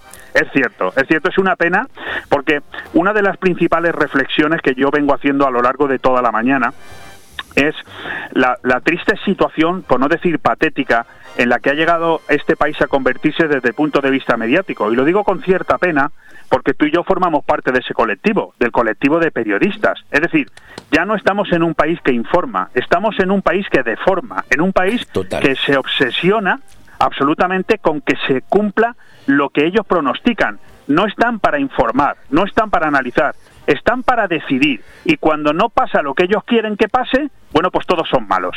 Estoy absolutamente de acuerdo contigo en cuanto que eso de llamar extrema derecha, porque no lo hacen por el hecho de que sea extrema o no, lo hacen para desprestigiar al partido de Vox contra el que no tengo nada ni a favor ni en contra. Simplemente digo que es lamentable, por no decir lo siguiente, muy lamentable ver cómo es un partido político absolutamente democrático, tanto o más como lo puede ser Podemos, Ciudadanos, PSOE o PP, por poner solamente cuatro ejemplos, al que la gente decide si le quiere votar o no, punto, pero sus resultados no se respetan. Es decir, el que vota a Vox es directamente pues un fascista, un xenófobo o un ultraderechista.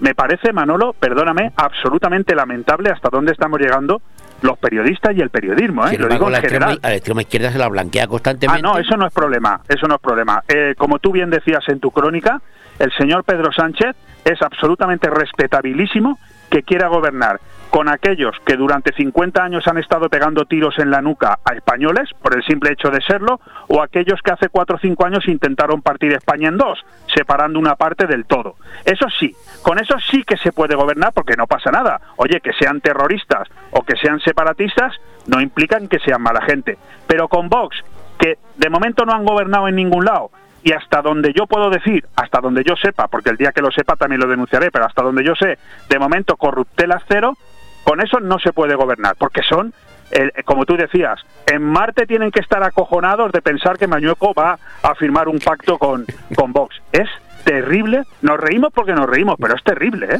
no, es sí. terrible, ¿eh? Es terrible. Bueno, déjame que te diga eh, un poco, de alguna manera, lo que, lo que eh, mm, los apuntes que yo me he tomado. Mira, mm, creo que nadie está hablando de unos datos que son verdaderamente los que creo que habría que tener en cuenta. Por un lado, no sé si lo sabes, yo te lo digo, eh, ayer eh, Castilla y León ha tenido la participación más baja de toda la democracia. De toda la democracia. Lo digo para que lo sepas y que tomes nota, Manolo. Porque el PP, que va diciendo por ahí que ha ganado, no miente, ha ganado las elecciones, es cierto, pero no nos equivoquemos. El Partido Popular hace un mes y medio planteó estas elecciones para intentar ganarlas por mayoría absoluta, porque decía, yo no estoy tan de acuerdo con eso, no estoy de acuerdo con José Ramón González de Zárate, entiendo que él tiene su opinión y tiene que defenderla, para eso es diputado del PP. Pero eso de que el, eso de que Ciudadanos quería hacerle una moción de censura, yo no lo tengo tan claro. Yo lo que sí que digo y lo mantengo es el terrible daño, el terrible daño que le ha hecho a esa formación política, Ciudadanos, el error cometido en Murcia. Ese error de marzo del año pasado, concretamente todo, de ahí parte, sí, de de- ahí parte todo. A partir de ese momento, Manolo, a partir de ese 9 de marzo del año pasado, ya nadie se fía de Podemos, de perdón, de Ciudadanos.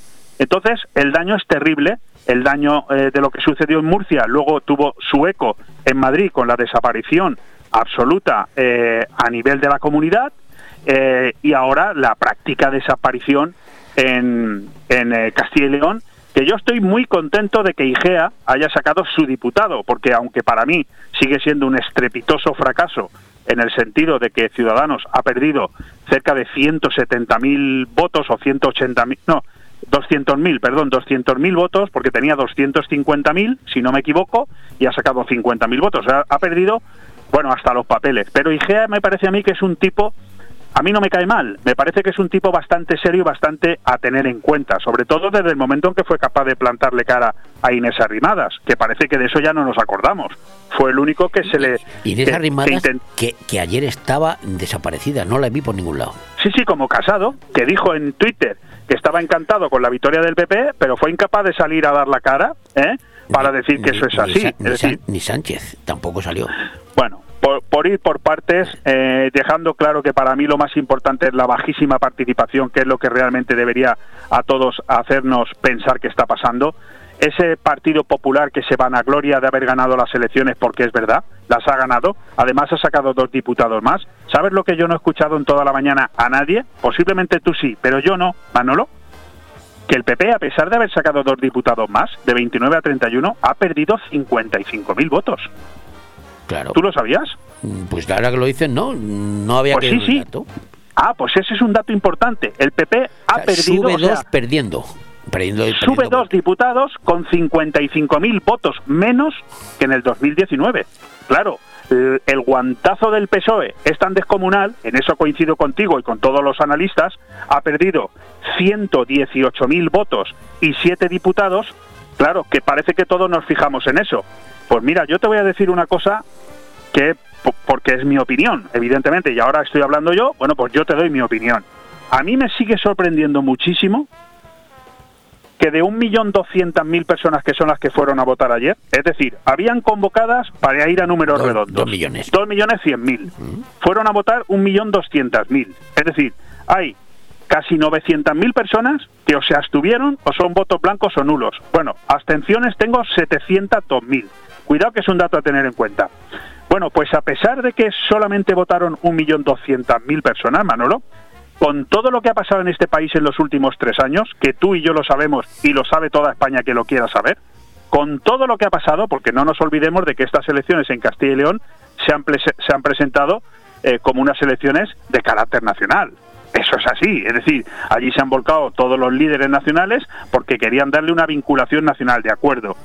Pues el PSOE, la suma de votos del PSOE, 362.000, y Podemos, 60.000, siguen siendo 420.000 votos. Es decir, sigue habiendo un 30% de españoles, con todo mi respeto lo digo, capaces de votar a esta banda que forman PSOE y Podemos, que me parece absolutamente lamentable.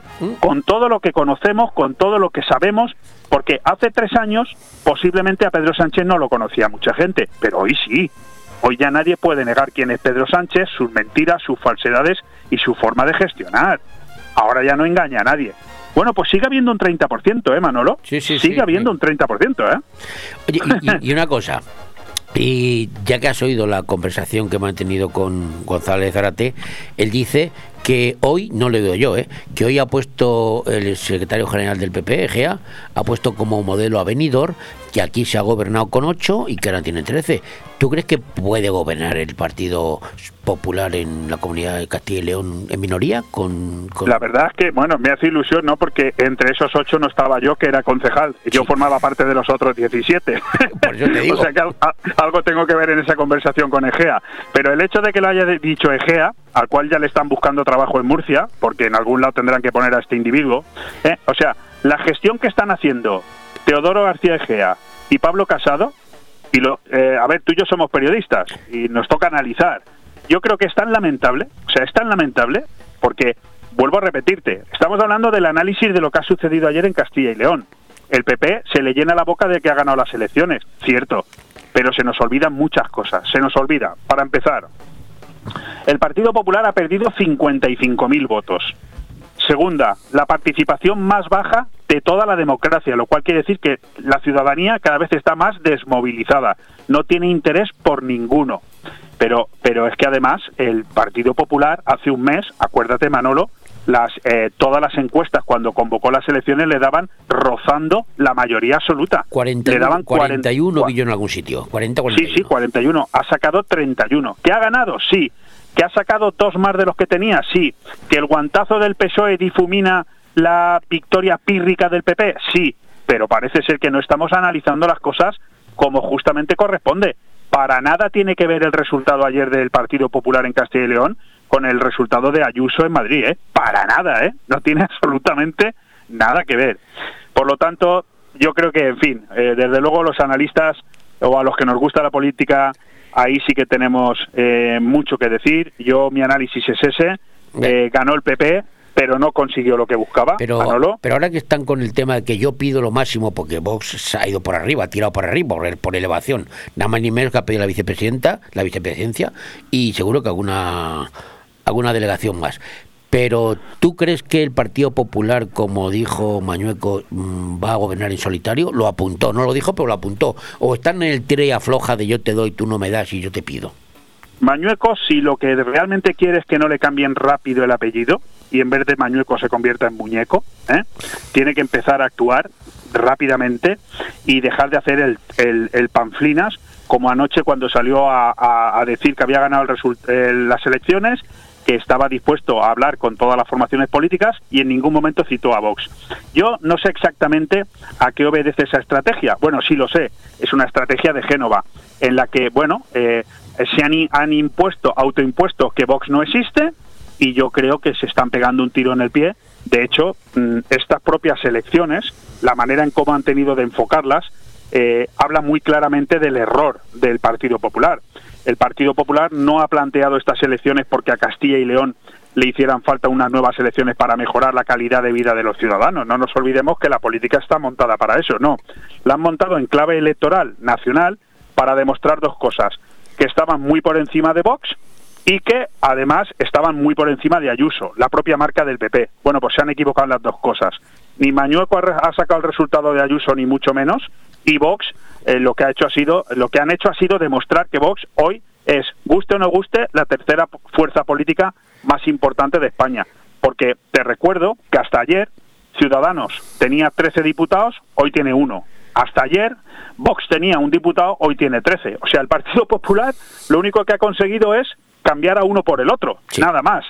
Los votantes que hace tres años, en el 19, votaron a Ciudadanos, bueno, pues eh, yo no soy un analista que tenga todos los datos aquí encima de la mesa, pero si eh, Ciudadanos ha perdido 137, o sea, Ciudadanos ha perdido exactamente 200.000 votos. Y, y Vox ha subido 137.000, pues dime tú, aquí solamente hay y encima el PP ha perdido 55.000 votos, está claro que no se ha ido de Ciudadanos, no se ha ido ni un voto al PP, ni uno, porque ha perdido, tiene Te 55.000 estás menos. olvidando de los partidos cantonales, como yo los llamo. Los Bueno, no, no me estoy olvidando. A ver, te voy a recordar una cosa. El partido cantonal que más éxito ha tenido, Soria ya, lo que ha hecho ha sido quitarle un diputado al PP y dos al PSOE. ¿eh? de los resultados del 2019. El partido de nuestro amigo de Por Ávila, que entrevistamos nosotros al alcalde, ha sacado lo mismo que ya tenía, ha sacado un procurador. Y el, y el partido político de Uni- Unión del Pueblo Leonés, que tenía dos y ha sacado uno más, ha sacado tres, te recuerdo que el Unión del Pueblo Leonés no es ningún partido cantonal No, no, lleva de tiempo. reciente creación, lleva, Lleva 20 tiempo. años, ¿eh? Sí. O sea que yo, cuidado con las lecturas tan conformistas que hay por ahí. Yo tengo la mía, Manolo. Yo, tú y yo ya tenemos años como para estar escuchando a guarreras que nos estén in- intentando confundir con sus planteamientos comprados, pagados y abonados. A ti y a mí no nos paga nadie, me explico, y decimos lo que creemos que tenemos que decir.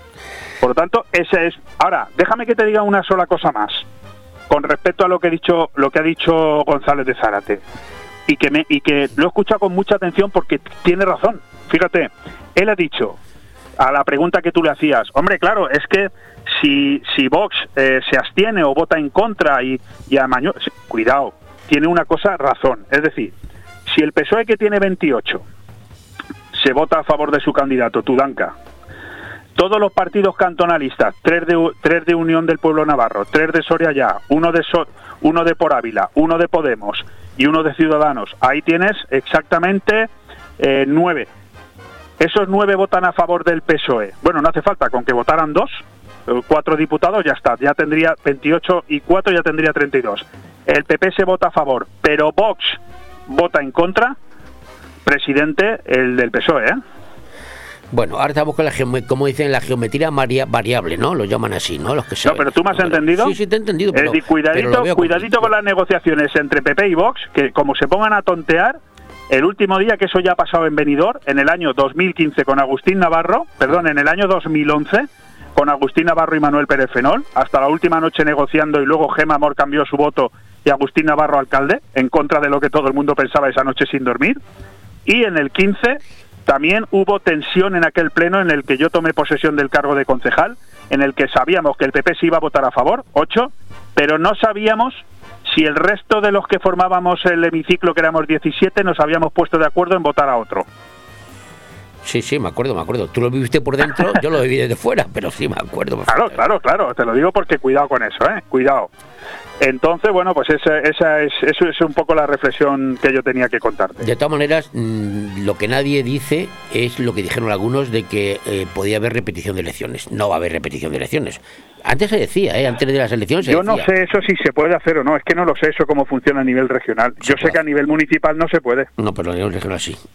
Se A nivel regional sí, pues. Sí, lo- no, de hecho, yo antes de las elecciones, hay, hay quien dijo que era un bulo. Mira, el Partido Popular había dicho que prefería repetir elecciones antes que, antes que aliarse a gobernar. Fíjate, fíjate tú, tú y yo somos eh, dos personas que analizamos con bastante sentido común y criterio las cosas que en política suceden. Fíjate lo que va a suceder a partir de ahora. El PSOE y todos los partidos regionalistas van a estar calladitos, calladitos, calladitos a la espera de ver qué pasa entre PP y Vox. Claro, claro. Para jugársela al último día y a la última carta. Lo que yo te acabo de comentar, como PP y Vox empiecen con la tontería de yo no te doy, pues si tú no me das yo no te voto, cuidado que el PSOE por detrás no esté negociando con algunos de estos que le voten a favor el día de la toma de posesión y presidente Tudanca. Bueno, pues vamos a ver en qué queda. Eh, y, y tú dónde Vivo vas? en la carretera. Cuéntame qué vas a hacer ahora, volviendo, volviendo a la carretera. mm, ¿Sales ya de dónde vas? ¿Dónde vas? Bueno, pues eh, cambiamos de tercio, nos eh, metemos en autocaravana a vivir, salimos el viernes, Verónica tiene ahí una serie de días libres, una semanita, y lo que hemos decidido era, en principio, como escribí anoche en una crónica, por cierto, con un éxito que no había tenido en los últimos, vamos, desde que empezó el año, porque la semana pasada, cuando estuve por el sur de Francia y por Gerona y tal, escribí varias crónicas y ninguna ha tenido el impacto que tuvo la que escribí ayer, que me he metido esta mañana en Facebook y era impresionante. Llevábamos más de 20.000. Va, sí, dice Verónica que es porque sale ella. Bueno, hay que matizar, ¿eh? Cuidado. Oye, hay unos, Pero- castillos, hay unos castillos muy bonitos que los he visto yo, también tendrán algo que ver. Sí, sí, sí, pero ojo, más de 20.000 lecturas llevaba esta mañana ¿eh? y la publicamos, a, a no, publiqué anoche el artículo. Bueno, salimos de Benidorm el viernes por la tarde, como ya era bastante, bueno, no era muy tarde, pero eran las 6 de la tarde y ya no era cuestión de hacer muchos kilómetros. Dormimos al pie del monasterio de Uclés, justamente donde termina Cuenca con la frontera con Madrid, al lado de Tarancón y la verdad es que precioso, ¿no? Eh, dormimos justo en la, en la misma puerta eh, de- del monasterio, un monasterio impresionante. Sigue habiendo monjes, hay monjes allí, sigue habiendo monjes. No, Yo no, vi ningún monje, no, no vi ningún monje. Lo que sí que voy- lo que sí que vi, monjes, no, vimos monjas. Ah, monjas. No, monjas, o sea, Es que yo- monjes es que en yo- no vimos ninguno. Escucha, se ve desde la carretera, si te fijas de vez en cuando, yo lo he visto y yo quiero ir, no he ido nunca. Fíjate que he pasado Eh. tropecientas veces por ahí. Lo escribí, si, si- no sé si leíste el Sí, artículo, sí, pero escribí, ¿cuántas veces hemos pasado por la carretera y hemos visto Uclés y nunca te has parado? Pues exactamente, eso es lo, a lo que yo me refería. Es un pueblo muy chiquitito, donde además ahí se desarrolló una de las batallas más importantes contra los franceses en 1809. Ahí murió el infante Don Sancho, que era uno de los que más seguía Rodrigo Díaz de Vivar. Ahí el- les dejamos, les dejamos que no ganasen esa batalla, pero sí, bueno. ahí, nos, ahí nos ganaron y ahí se conmemora, ¿eh? se, se ha conmemorado ahora el día 23 de enero Eh, había, además, publiqué una foto mía al lado de un ramo de flores que se puso en la pared junto al ayuntamiento. Y la verdad es que el pueblo es muy bonito, un paseíto bonito, pero sobre todo senderismo por los alrededores de Uclés, unas, unos prados anchas Castilla, da igual la Castilla que quieras, la de La Mancha o la de Castilla y León, pero es brutal pasear por esos prados, sobre todo cuando amanece. Y nada, ahí pasamos la mañana del sábado, luego ya cogimos y nos mm, fuimos hasta Segovia, una ciudad maravillosa en la que yo ya había estado, mm, pero ojo, no la recordaba. Además, me mandaste esa foto tuya también bajo el acueducto. ¿eh? y, pero yo, yo ojo, que yo no, cuando vivía en Madrid iba mucho a Segovia, ¿eh? pero bueno, el acueducto lo tengo visto ya, iba a lo que iba no, pero no, a comer. no, fíjate que yo, yo no me acordaba, bueno, yo también me comía ahí un buen trocito de cochinillo, pero no me acordaba, el acueducto sí, pero no me acordaba el camino que hay, o sea, eh, eh, el, el paseo más bien, eh, calles empedradas, calles antiguas, entre el acueducto, camino hacia la catedral y de ahí hasta el Alcázar. O sea, es un paseo extraordinario, eh, medieval a más no poder, me quedé sorprendidísimo. Y bueno, la catedral es impresionante y el Alcázar ni te cuento, o sea, es un castillo de hadas, es decir, un castillo, pero vamos, de princesas, de, de dibujos animados, una maravilla, ¿no? Bonito, con las puntas Nada. así, las puntas en cono, así como de color azul, ¿verdad? Bonito. Sí, sí, lo, lo he publicado todo, ya te digo, en el Facebook de Autocaravana Vivir, una foto que tiene ahí Verónica jun- junto al, al Alcázar, es estupenda. Y, y nada, dormimos eh, justo abajo donde pasa el río Eresma, con la autocaravana ahí aparcada, eh, al lado de un, de una, de un monasterio de, de monjas, ahí sí, que por la mañana compramos un poquito de mermelada hecha por ellas y tal, para colaborar y tal. Y eh, maravilloso, o sea, maravilloso. Por la mañana también hice un camino eh, importante de senderismo junto al río Eresma. Y de ahí nos marchamos hacia, hacia Zamora, donde llegamos ayer a mediodía. Por la, paseamos un poco porque eh, Zamora, como escribo en el artículo, es una especie de museo con piernas. Es decir, da igual por donde vayas, es impresionante todo lo que hay por visitar, por el casco antiguo, todo lo que bordea el río Duero, magnífico y maravilloso a su paso por Zamora. Y lo que pasa es que nos pilló un tiempo muy frío ayer, lloviendo por la noche, esta mañana un frío que lava. Y nada, pero lo hemos visitado todo, tenemos buenas fotografías que publicaremos eh, a partir de mañana, un articulito cada dos días. Y ahora ya estamos camino de la Puebla de Sanabria, donde yo estuve el verano pasado, me quedé absolutamente impresionado. Hay, un, pueblo hay una, pequeñito. una presa fantástica, la presa de Sanabria. Ahí hubo hace muchos años, yo me acuerdo, vivía Franco casi, que se hizo un pantano y se hubo movida porque el pueblo de Sanabria creo que quedó enterrado con el tema del pantano, aunque ahora quizás... Sería, igual- sería alguna población de Sanabria que hay muchas con el apellido, sí. pero la Puebla no, la Puebla es... No, no, no, no, no, no, no, yo estoy hablando del el lago de Sanabria, la presa de Sanabria. No, bueno, es que ahí vamos a dormir. En principio ahora vamos a visitar la Puebla de Sanabria, ¿eh? y mm, si no pasa nada iremos a dormir al lago de Sanabria, la laguna de Sanabria, que está a 20 kilómetros más hacia adelante y que, eh, bueno, mm, te- tengo entendido que es eh, el lago glaciar más importante y más grande de Europa. Mira, de a ver- toda mira, Europa. mi- mira a ver cómo está de agua con la sequía, porque a ver si, ¿eh? porque estamos muy mal. Muy mal. Fotografiaremos todo y lo publicaremos y si tú quieres a lo largo de esta semana, Hablamos de cada nuevo. día te voy Sí. contando un poquito lo de la carretera, ¿vale? Pero una cosa, pero- la carretera. ¿Pero vas a entrar a Galicia o te vas a quedar por que ancha muy, Eh, tenemos, muy ancha? vamos a, vamos a la Puebla de Sanabria, vamos a la laguna y desde allí decidiremos. O sea, que vas, ah, vas ah, no no sabe dónde vas, pero vas. No, no, sí, sí, tenemos tres objetivos. Una vez que estemos en la laguna de Sanabria, queremos visitar las médulas, que está un poquito hacia arriba en dirección hacia Ponferrada. A la derecha, bastante lejos, Riaño, porque la zona de Riaño en León también es, nos han dicho que es una maravilla. Y a la izquierda de la Puebla de Sanabria, a la izquierda nos queda la Riviera Sacra, en Orense. O sea, que son tres lugares que no hemos conocido todavía, la en Riviera Riaño, Sacra, en la... Riaño hay un buen pantano que también hizo Paco. y- Y, en la. Ribera Sacra tienes un vino fantástico, hay bodegas buenas.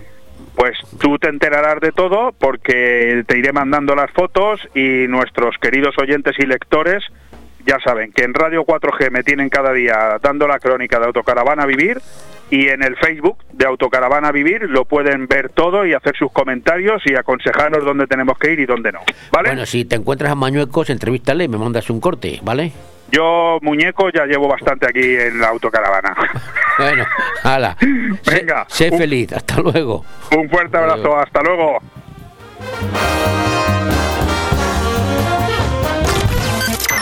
Radio 4G Benidorm, tu radio en la Marina Baja.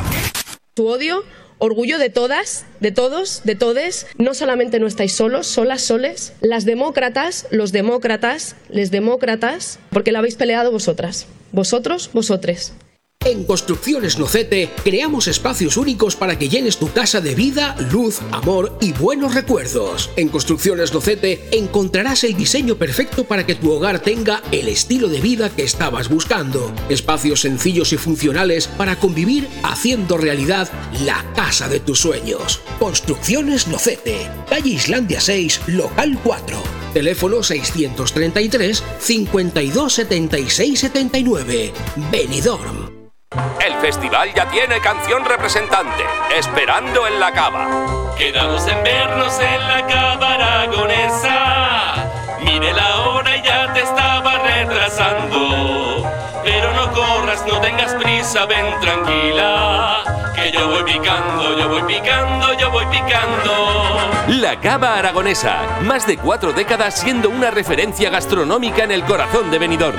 La Cava Aragonesa, una institución en la ciudad gracias a ti. En Finestrat nos ponemos en forma con las actividades lúdico-deportivas gratuitas al aire libre. En la playa de la Cala de Finestrat y en el campo de fútbol de la Folla, de lunes a jueves, de 10 a 11 de la mañana, gimnasia de mantenimiento, zumba, pilates y gimnasia para la tercera edad. No es necesario apuntarte, solo acudir con ropa cómoda, ganas de pasarlo bien y de ponerte en forma. Organiza Concejalía de Deportes del Ayuntamiento de Finestrat, porque en Finestrat lo tienes todo. Llega la octava calzotada popular al Camping Fons del Algar. El 6 de marzo, prepárate para la subida a Bernia a las 9 horas con mascotas, con mercadillo de artesanía y productos de la zona, degustación de cerveza, dosaina y cabalet y animación infantil. Menús para adultos, 25 euros y 12 euros el infantil. Infórmate y haz tu reserva en fonsdelalgar.com y al 608 74 25 71. Camping Fons del Algar, Callosa de. Estás con Manuel Sasplanelles en De Todo Un Poco en Radio 4G.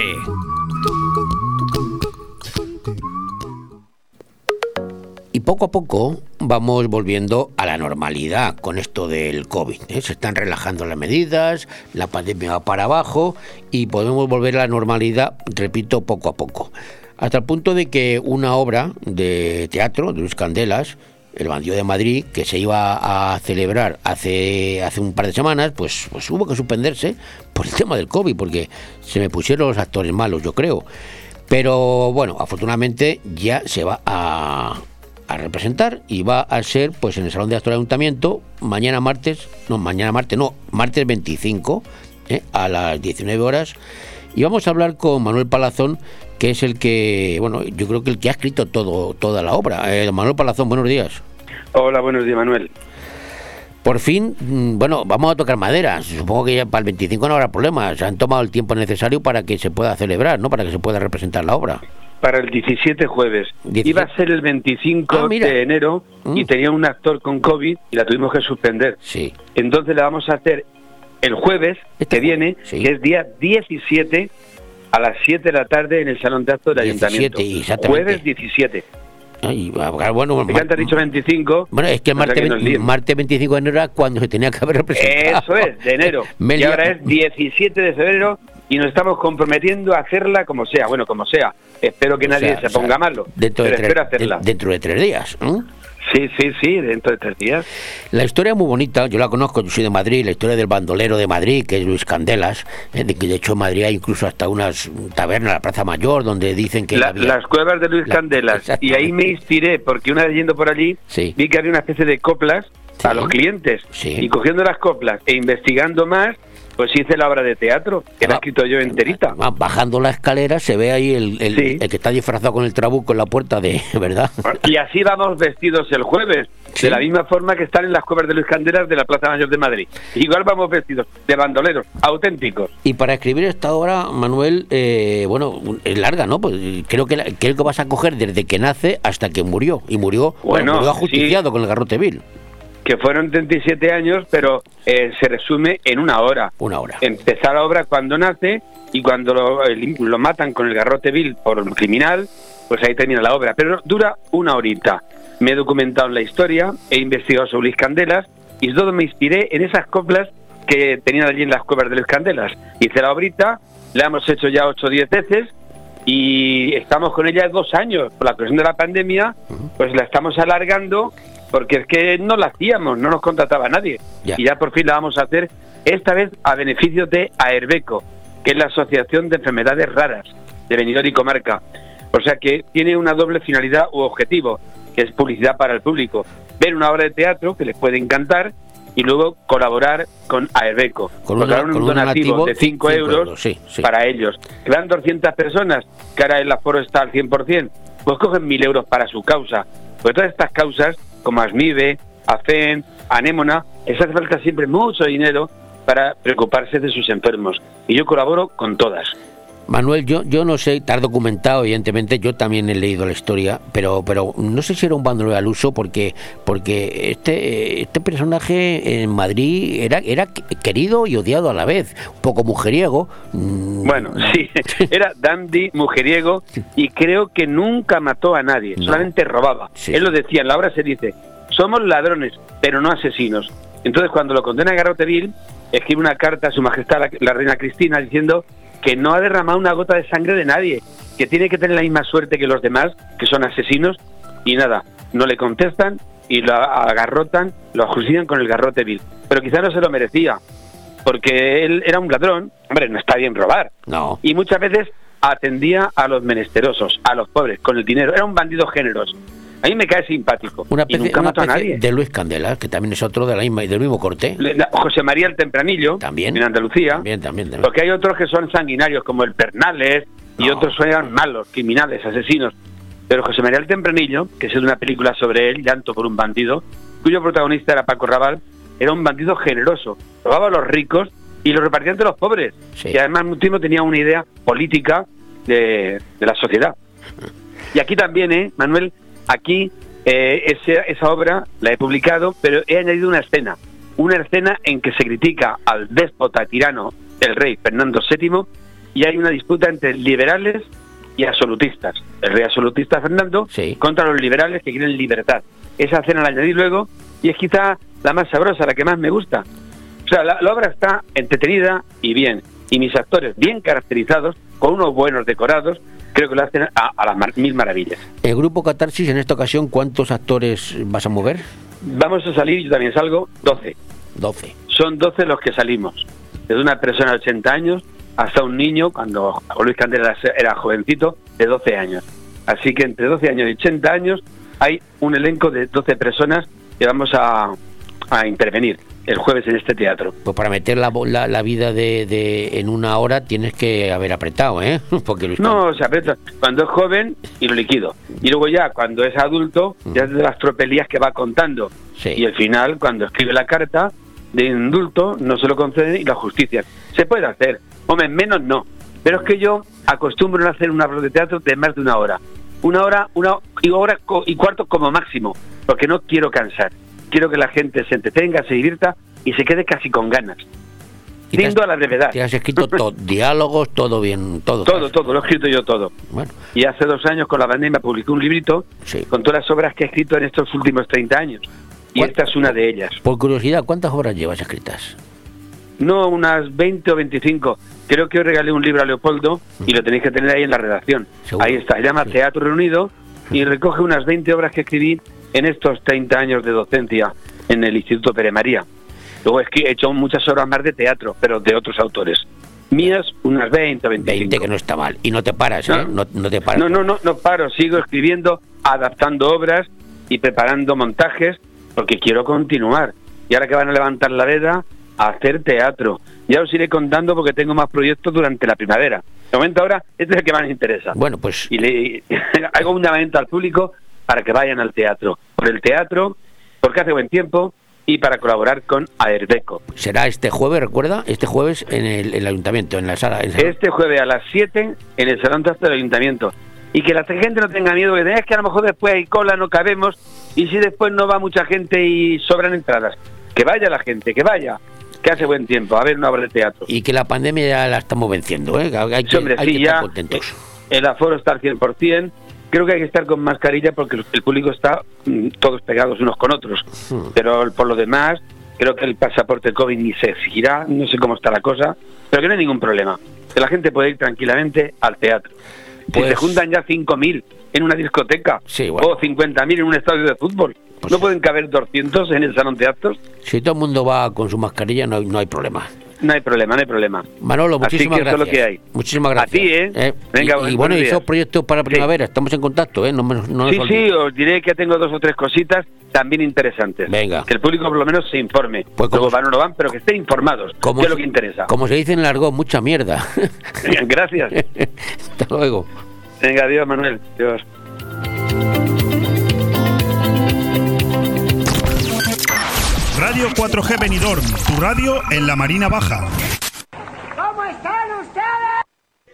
El coronavirus hasta los cojones estoy. Es hora de renovar tu cocina, o mejor, renovar los electrodomésticos de tu cocina. Ven a Milar Fotocine Granada y equípala con las mejores marcas en electrodomésticos. Hará tu vida más fácil y además ahorras tiempo y mucho dinero. 50 años dando calidad, precio y servicio. Estamos en Avenida Los Almendros 20 y en calle Garita número 12 de Benidorm, con una hora de parking gratis. Los electrodomésticos de mi cocina, sí, en Milar Fotocine Granada. Solo el Grupo Galera puede, tras 40 años de actividad, ser el de siempre y a la vez renovarse para ofrecer nuevas sensaciones. Porque Galeras por Café en Avenida Jaime I de Benidorm no entiende de modas y se renueva con el paso del tiempo. Son nuevas sensaciones en tu galera de siempre. Descúbrelas en grupogalera.com o en Facebook e Instagram. Galera Sport Café, tu punto de encuentro en Avenida Jaime I y en Avenida Benierda. Cariño, ¿te imaginas un lugar para desayunar, comer o cenar en un precioso restaurante italiano y junto al mar? Claro, y elegir un fantástico cóctel al atardecer. Mamá, papá, y comernos un helado riquísimo. Mmm, ¡Qué rico! Para aquellos que lo quieren todo, Pinocchio, un lugar fantástico para disfrutar de buenísima comida italiana, una variedad infinita de cócteles de ensueño y helados artesanos. Pinocchio es más que un restaurante y lo puedes disfrutar entre amigos o en familia. En Playa de Levante, junto al Heartbreak. Pinocchio, el vero gusto italiano. Badabadum, badum, badum, badum, badero, que es aquello que reluce en lo alto del castillo. Es un cartel de rojiza que me está vendiendo el piso. Badabadum, badum. Badum, badum, badero. Grupo Rojiza, inmobiliaria, gestoría inmobiliaria, seguros, administración de fincas y servicios y suministros para el hogar. Rojiza, tu centro global del hogar. www.gruporojiza.com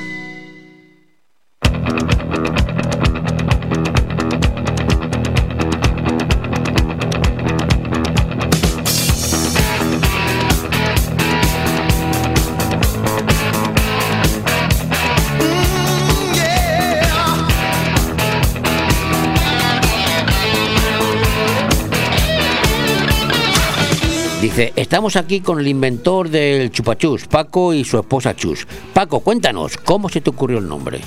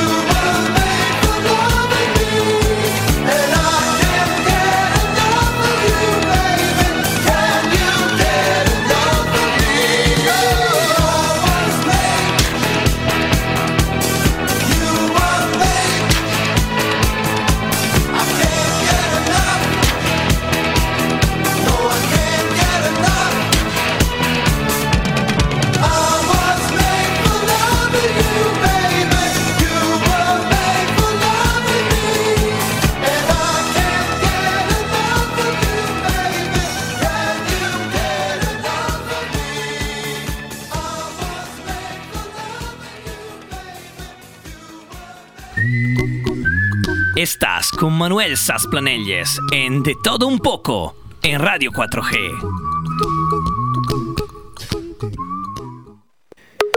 Que no, que no, que no, que no se me ha olvidado, no se me ha olvidado, que hoy estamos en San Valentín, y lo he dicho antes, que, que, que, que íbamos a ver quién era San Valentín, este santo del amor, que no está del todo claro ¿eh? sus orígenes, porque son inciertos y hay varias, hay varias opiniones, varias cuestiones, varias leyendas, pero vamos con ello. ¿Quién era San Valentín? Pues como suele ocurrir con otras efemérides similares, la de San Valentín es una historia en la que las religiones y las creencias populares pues se entrelazan para dibujar una tradición que va desde la antigüedad hasta nuestros días.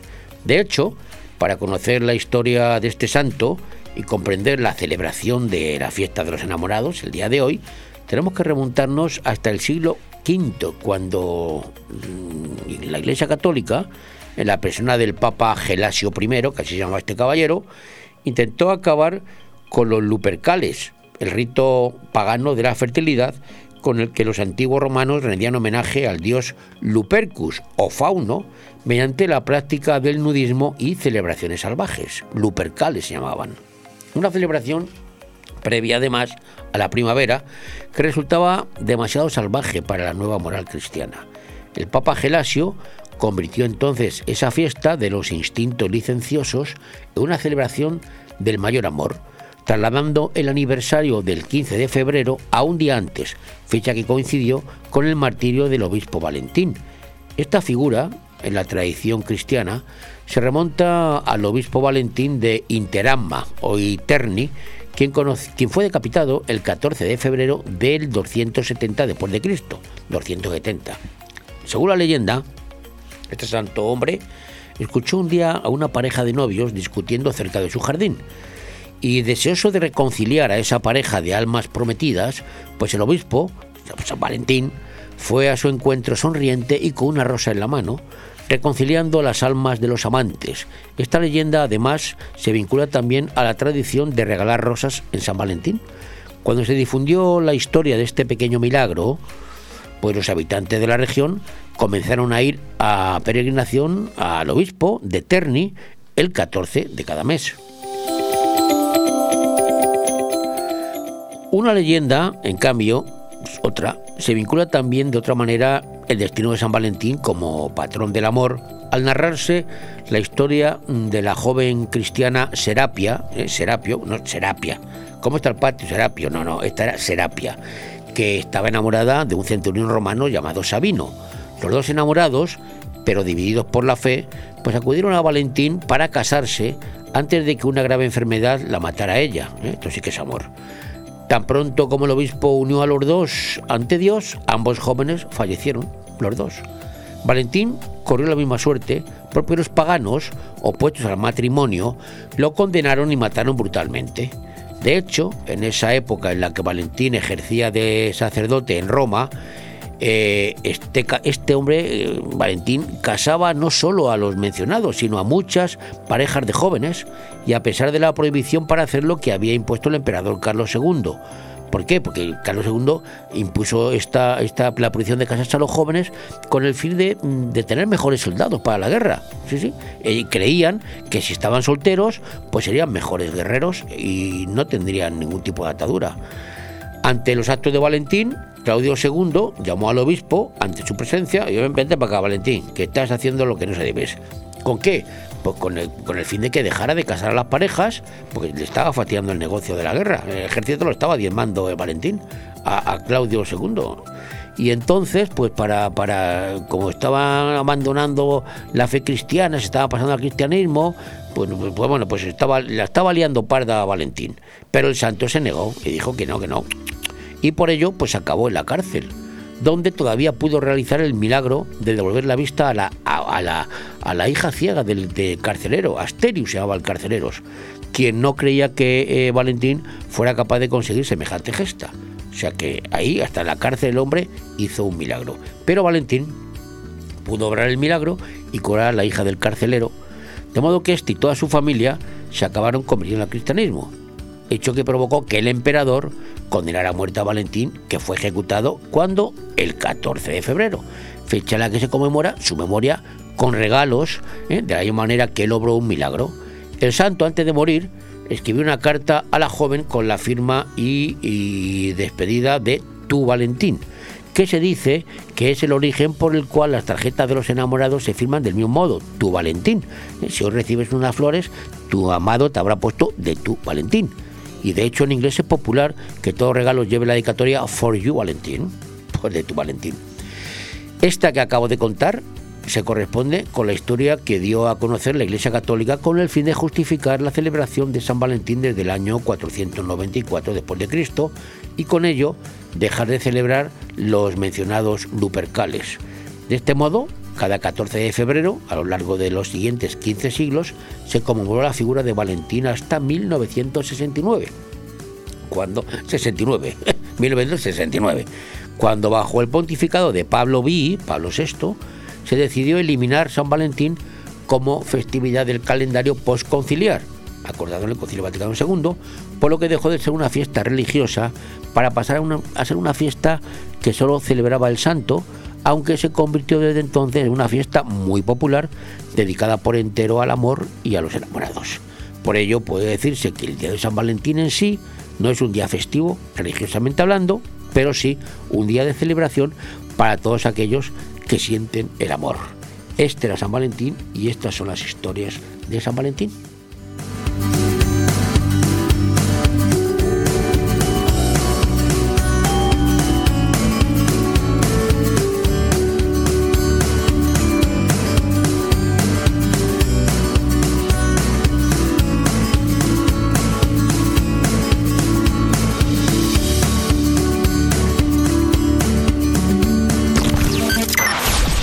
4G Benidorm, tu radio en la Marina Baja.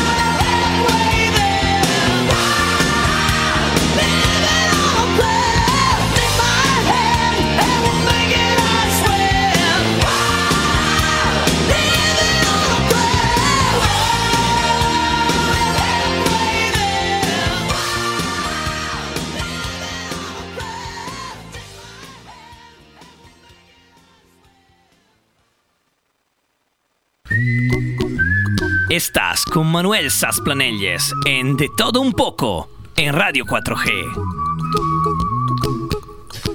Y qué bonito, qué bonito es el amor, qué bonito es el amor. Hoy San Valentín, qué bonito es el amor y más si dentro de nueve meses tenemos una flor. Pero hay quien se empeña en que cada vez sea menos necesario estas cosas. ¿Qué, ¿Qué, estoy diciendo? Pues estoy diciendo que han creado una máquina que puede gestar humanos de forma autónoma, sin necesidad de hacer el amor. Sí, sí, porque científicos del Instituto de Ingeniería y Tecnología Biomédica de Sofu, que eso está en China, han asegurado, aseguran, haber desarrollado un útero artificial capaz de gestar un embrión humano sin necesidad de una madre. Este dispositivo, afirman los investigadores, cuenta también con una inteligencia artificial que se encarga de vigilar el crecimiento del feto y asegurarse de que no le falte nada durante su desarrollo. Llevamos décadas dándole vueltas a la idea de los úteros artificiales desde que el médico neoyorquino Emanuel Grenberg patentara el primer diseño en los años 50, o sea que esto no es de ayer, ¿eh? Su útero artificial consta de un tanque lleno de líquido amniótico que alberga el feto, una máquina que se conecta al cordón umbilical ¿eh? Eh, del embrión, bombas de sangre, un riñón artificial y un calentador de agua. El diseño más reciente, desarrollado hace nada, en 2019, por investigadores de la Universidad de Eindhoven, de Eindhoven, en los Países Bajos, pues es muy similar, aunque está pensado para evitar que bebés que han nacido prematuramente pasen por la incubadora y acaben de crecer en un medio más favorable. Según sus creadores, su sistema estará listo en unos siete años, aunque no son los únicos países como China o Israel también han anunciado avances en este campo reciente vamos, que, van a hacer los niños artificialmente. Pero ¿cómo funciona el útero artificial chino? Cuidado, ¿eh? porque los chinos lo que hacen eh, dura poco. Bueno, pues según cuentan los investigadores chinos, en un artículo publicado en el Journal Biomedical Heiner, una revista científica china, ¿eh? revisada, ¿eh? pues ellos ya podrían dicen tener uno funcionando. Como son tan herméticos, a lo mejor ya tienen uno funcionando los chinos. Aunque por ahora solo se ha usado con ratones, o sea que han fabricado ya ratones. Su útero artificial o dispositivo de cultivo de embriones a largo plazo, como lo llaman, es un complejo sistema de contenedores donde se desarrollan los embriones gracias al aporte de fluidos ricos en nutrientes y oxígeno. El sistema, dicen los investigadores, también cuenta con un dispositivo óptico capaz de vigilar los embriones y proporcionar información clave sobre su crecimiento. Esta información está controlada por una inteligencia artificial que puede detectar hasta los más pequeños cambios en el estado de los embriones y ajustar los niveles necesarios para su correcto desarrollo. Aunque los investigadores afirman que su tecnología tiene la capacidad de gestar embriones humanos durante largos periodos de tiempo, todavía no lo, no lo ha llevado a la práctica, supongo. Eso dicen. Las leyes internacionales prohíben la experimentación con este tipo de embriones más allá de las dos semanas de desarrollo. A pesar de esto, y aunque todavía queda mucho trabajo de desarrollo por hacer, los científicos aseguran que este tipo de útero artificial podría eliminar la necesidad de que las mujeres tengan que llevar a sus embriones durante nueve meses en su cuerpo y permitir que el feto crezca de forma más segura y eficiente. O sea que yo no, no, no me estropeo, no me sale bombo y toma, dámelo, dame la semilla Pepe Luis y la meten ahí en el... qué cosa, ¿verdad? Dicen que todavía hay muchas incógnitas sin resolver sobre el proceso fisiológico del desarrollo normal de los embriones humanos, aseguran los investigadores. Por lo tanto, el estudio del proceso de desarrollo embrionario humano no solo ayuda a las personas a comprender mejor el origen de la vida y el desarrollo embrionario, sino que también proporciona una base teórica para resolver los principales problemas de salud reproductiva como los defectos del nacimiento. Como apunta el médico hongkonés South China Morning Post, ¿eh? un medio hongkonés, ¿eh? el medio hongkonés, voy a repetir lo que me gusta, South China Morning Post, pues esta noticia llega en un momento en que China mm, se enfrenta a un fuerte descenso de la natalidad. Fíjate tú, los chinos se van para abajo. A pesar de que su política de hijo único cesó en 2015, porque hasta entonces nada más que podías tener un hijo, y, como fuera hija tenías un problema además. Bueno, pues en los últimos cinco años el número de recién nacidos se ha reducido casi a la mitad. Han conseguido eso. O sea, que han hecho un poco como unas hostias. Y el crecimiento de la población ha sido el más bajo en los últimos seis décadas. O sea, que tomaron una decisión maximalista, solamente uno, y al final se han pasado de frenada. Bueno. Este problema no es solo en China. ¿eh? Un estudio publicado en The Lancet advierte de que la población de 23 países, entre los que se incluye España, verán reducido su número a la mitad de aquí a 2100. Hace un par de semanas, Elon Musk revivó el debate en Twitter, calificando las proyecciones de nacimiento de la ONU, que aseguran que la población crecerá en 2.000 millones para 2050, decía este hombre que es un completo disparate y aseguraba que tendríamos que estar más preocupados por lo que él califica como un futuro colapso demográfico. Este debate, en el que participan otros magnates tecnológicos, acabó con una intensa discusión sobre si eh, una solución a este problema sería invertir en tecnología que haga que tener hijos sea mucho más rápido, fácil, barato y más accesible tratándose de los chinos, cuidado, ¿eh? porque los chinos son barato y rápido, pero ya veo cómo quedan. Pero me, llama la atención, quieren fabricar niños pues más rápido, no nueve meses, a lo mejor aceleran aceleran el nacimiento. Más fácil, eso sí, barato y más, y más accesible. Bueno, pues bueno, no está claro si los úteros artificiales serán capaces de parar esta tendencia. Además de ser una tecnología que levanta muchas polémicas, hay lógicamente problemas éticos y legales que impiden que las investigaciones para llevarlas a cabo se desarrollen por completo. Sin embargo, el pasado mes de mayo, se abrió una puerta a este tipo de experimentos cuando la Sociedad Internacional para la Investigación de Células Madre publicó nuevas directrices que indican que podría ser permisible estudiar embriones humanos vivos durante más tiempo. O sea que apague vámonos que lo van a fabricar hasta los niños.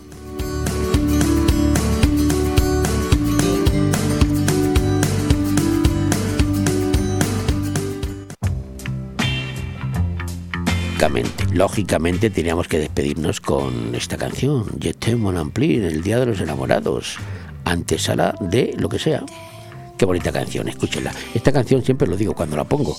En tiempo de Franco estaba prohibida porque era demasiado erótica y sensual, pero es la canción que pega para cerrar el programa hoy, día de San Valentín.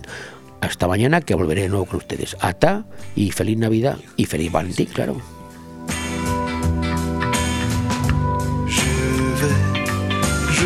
Et je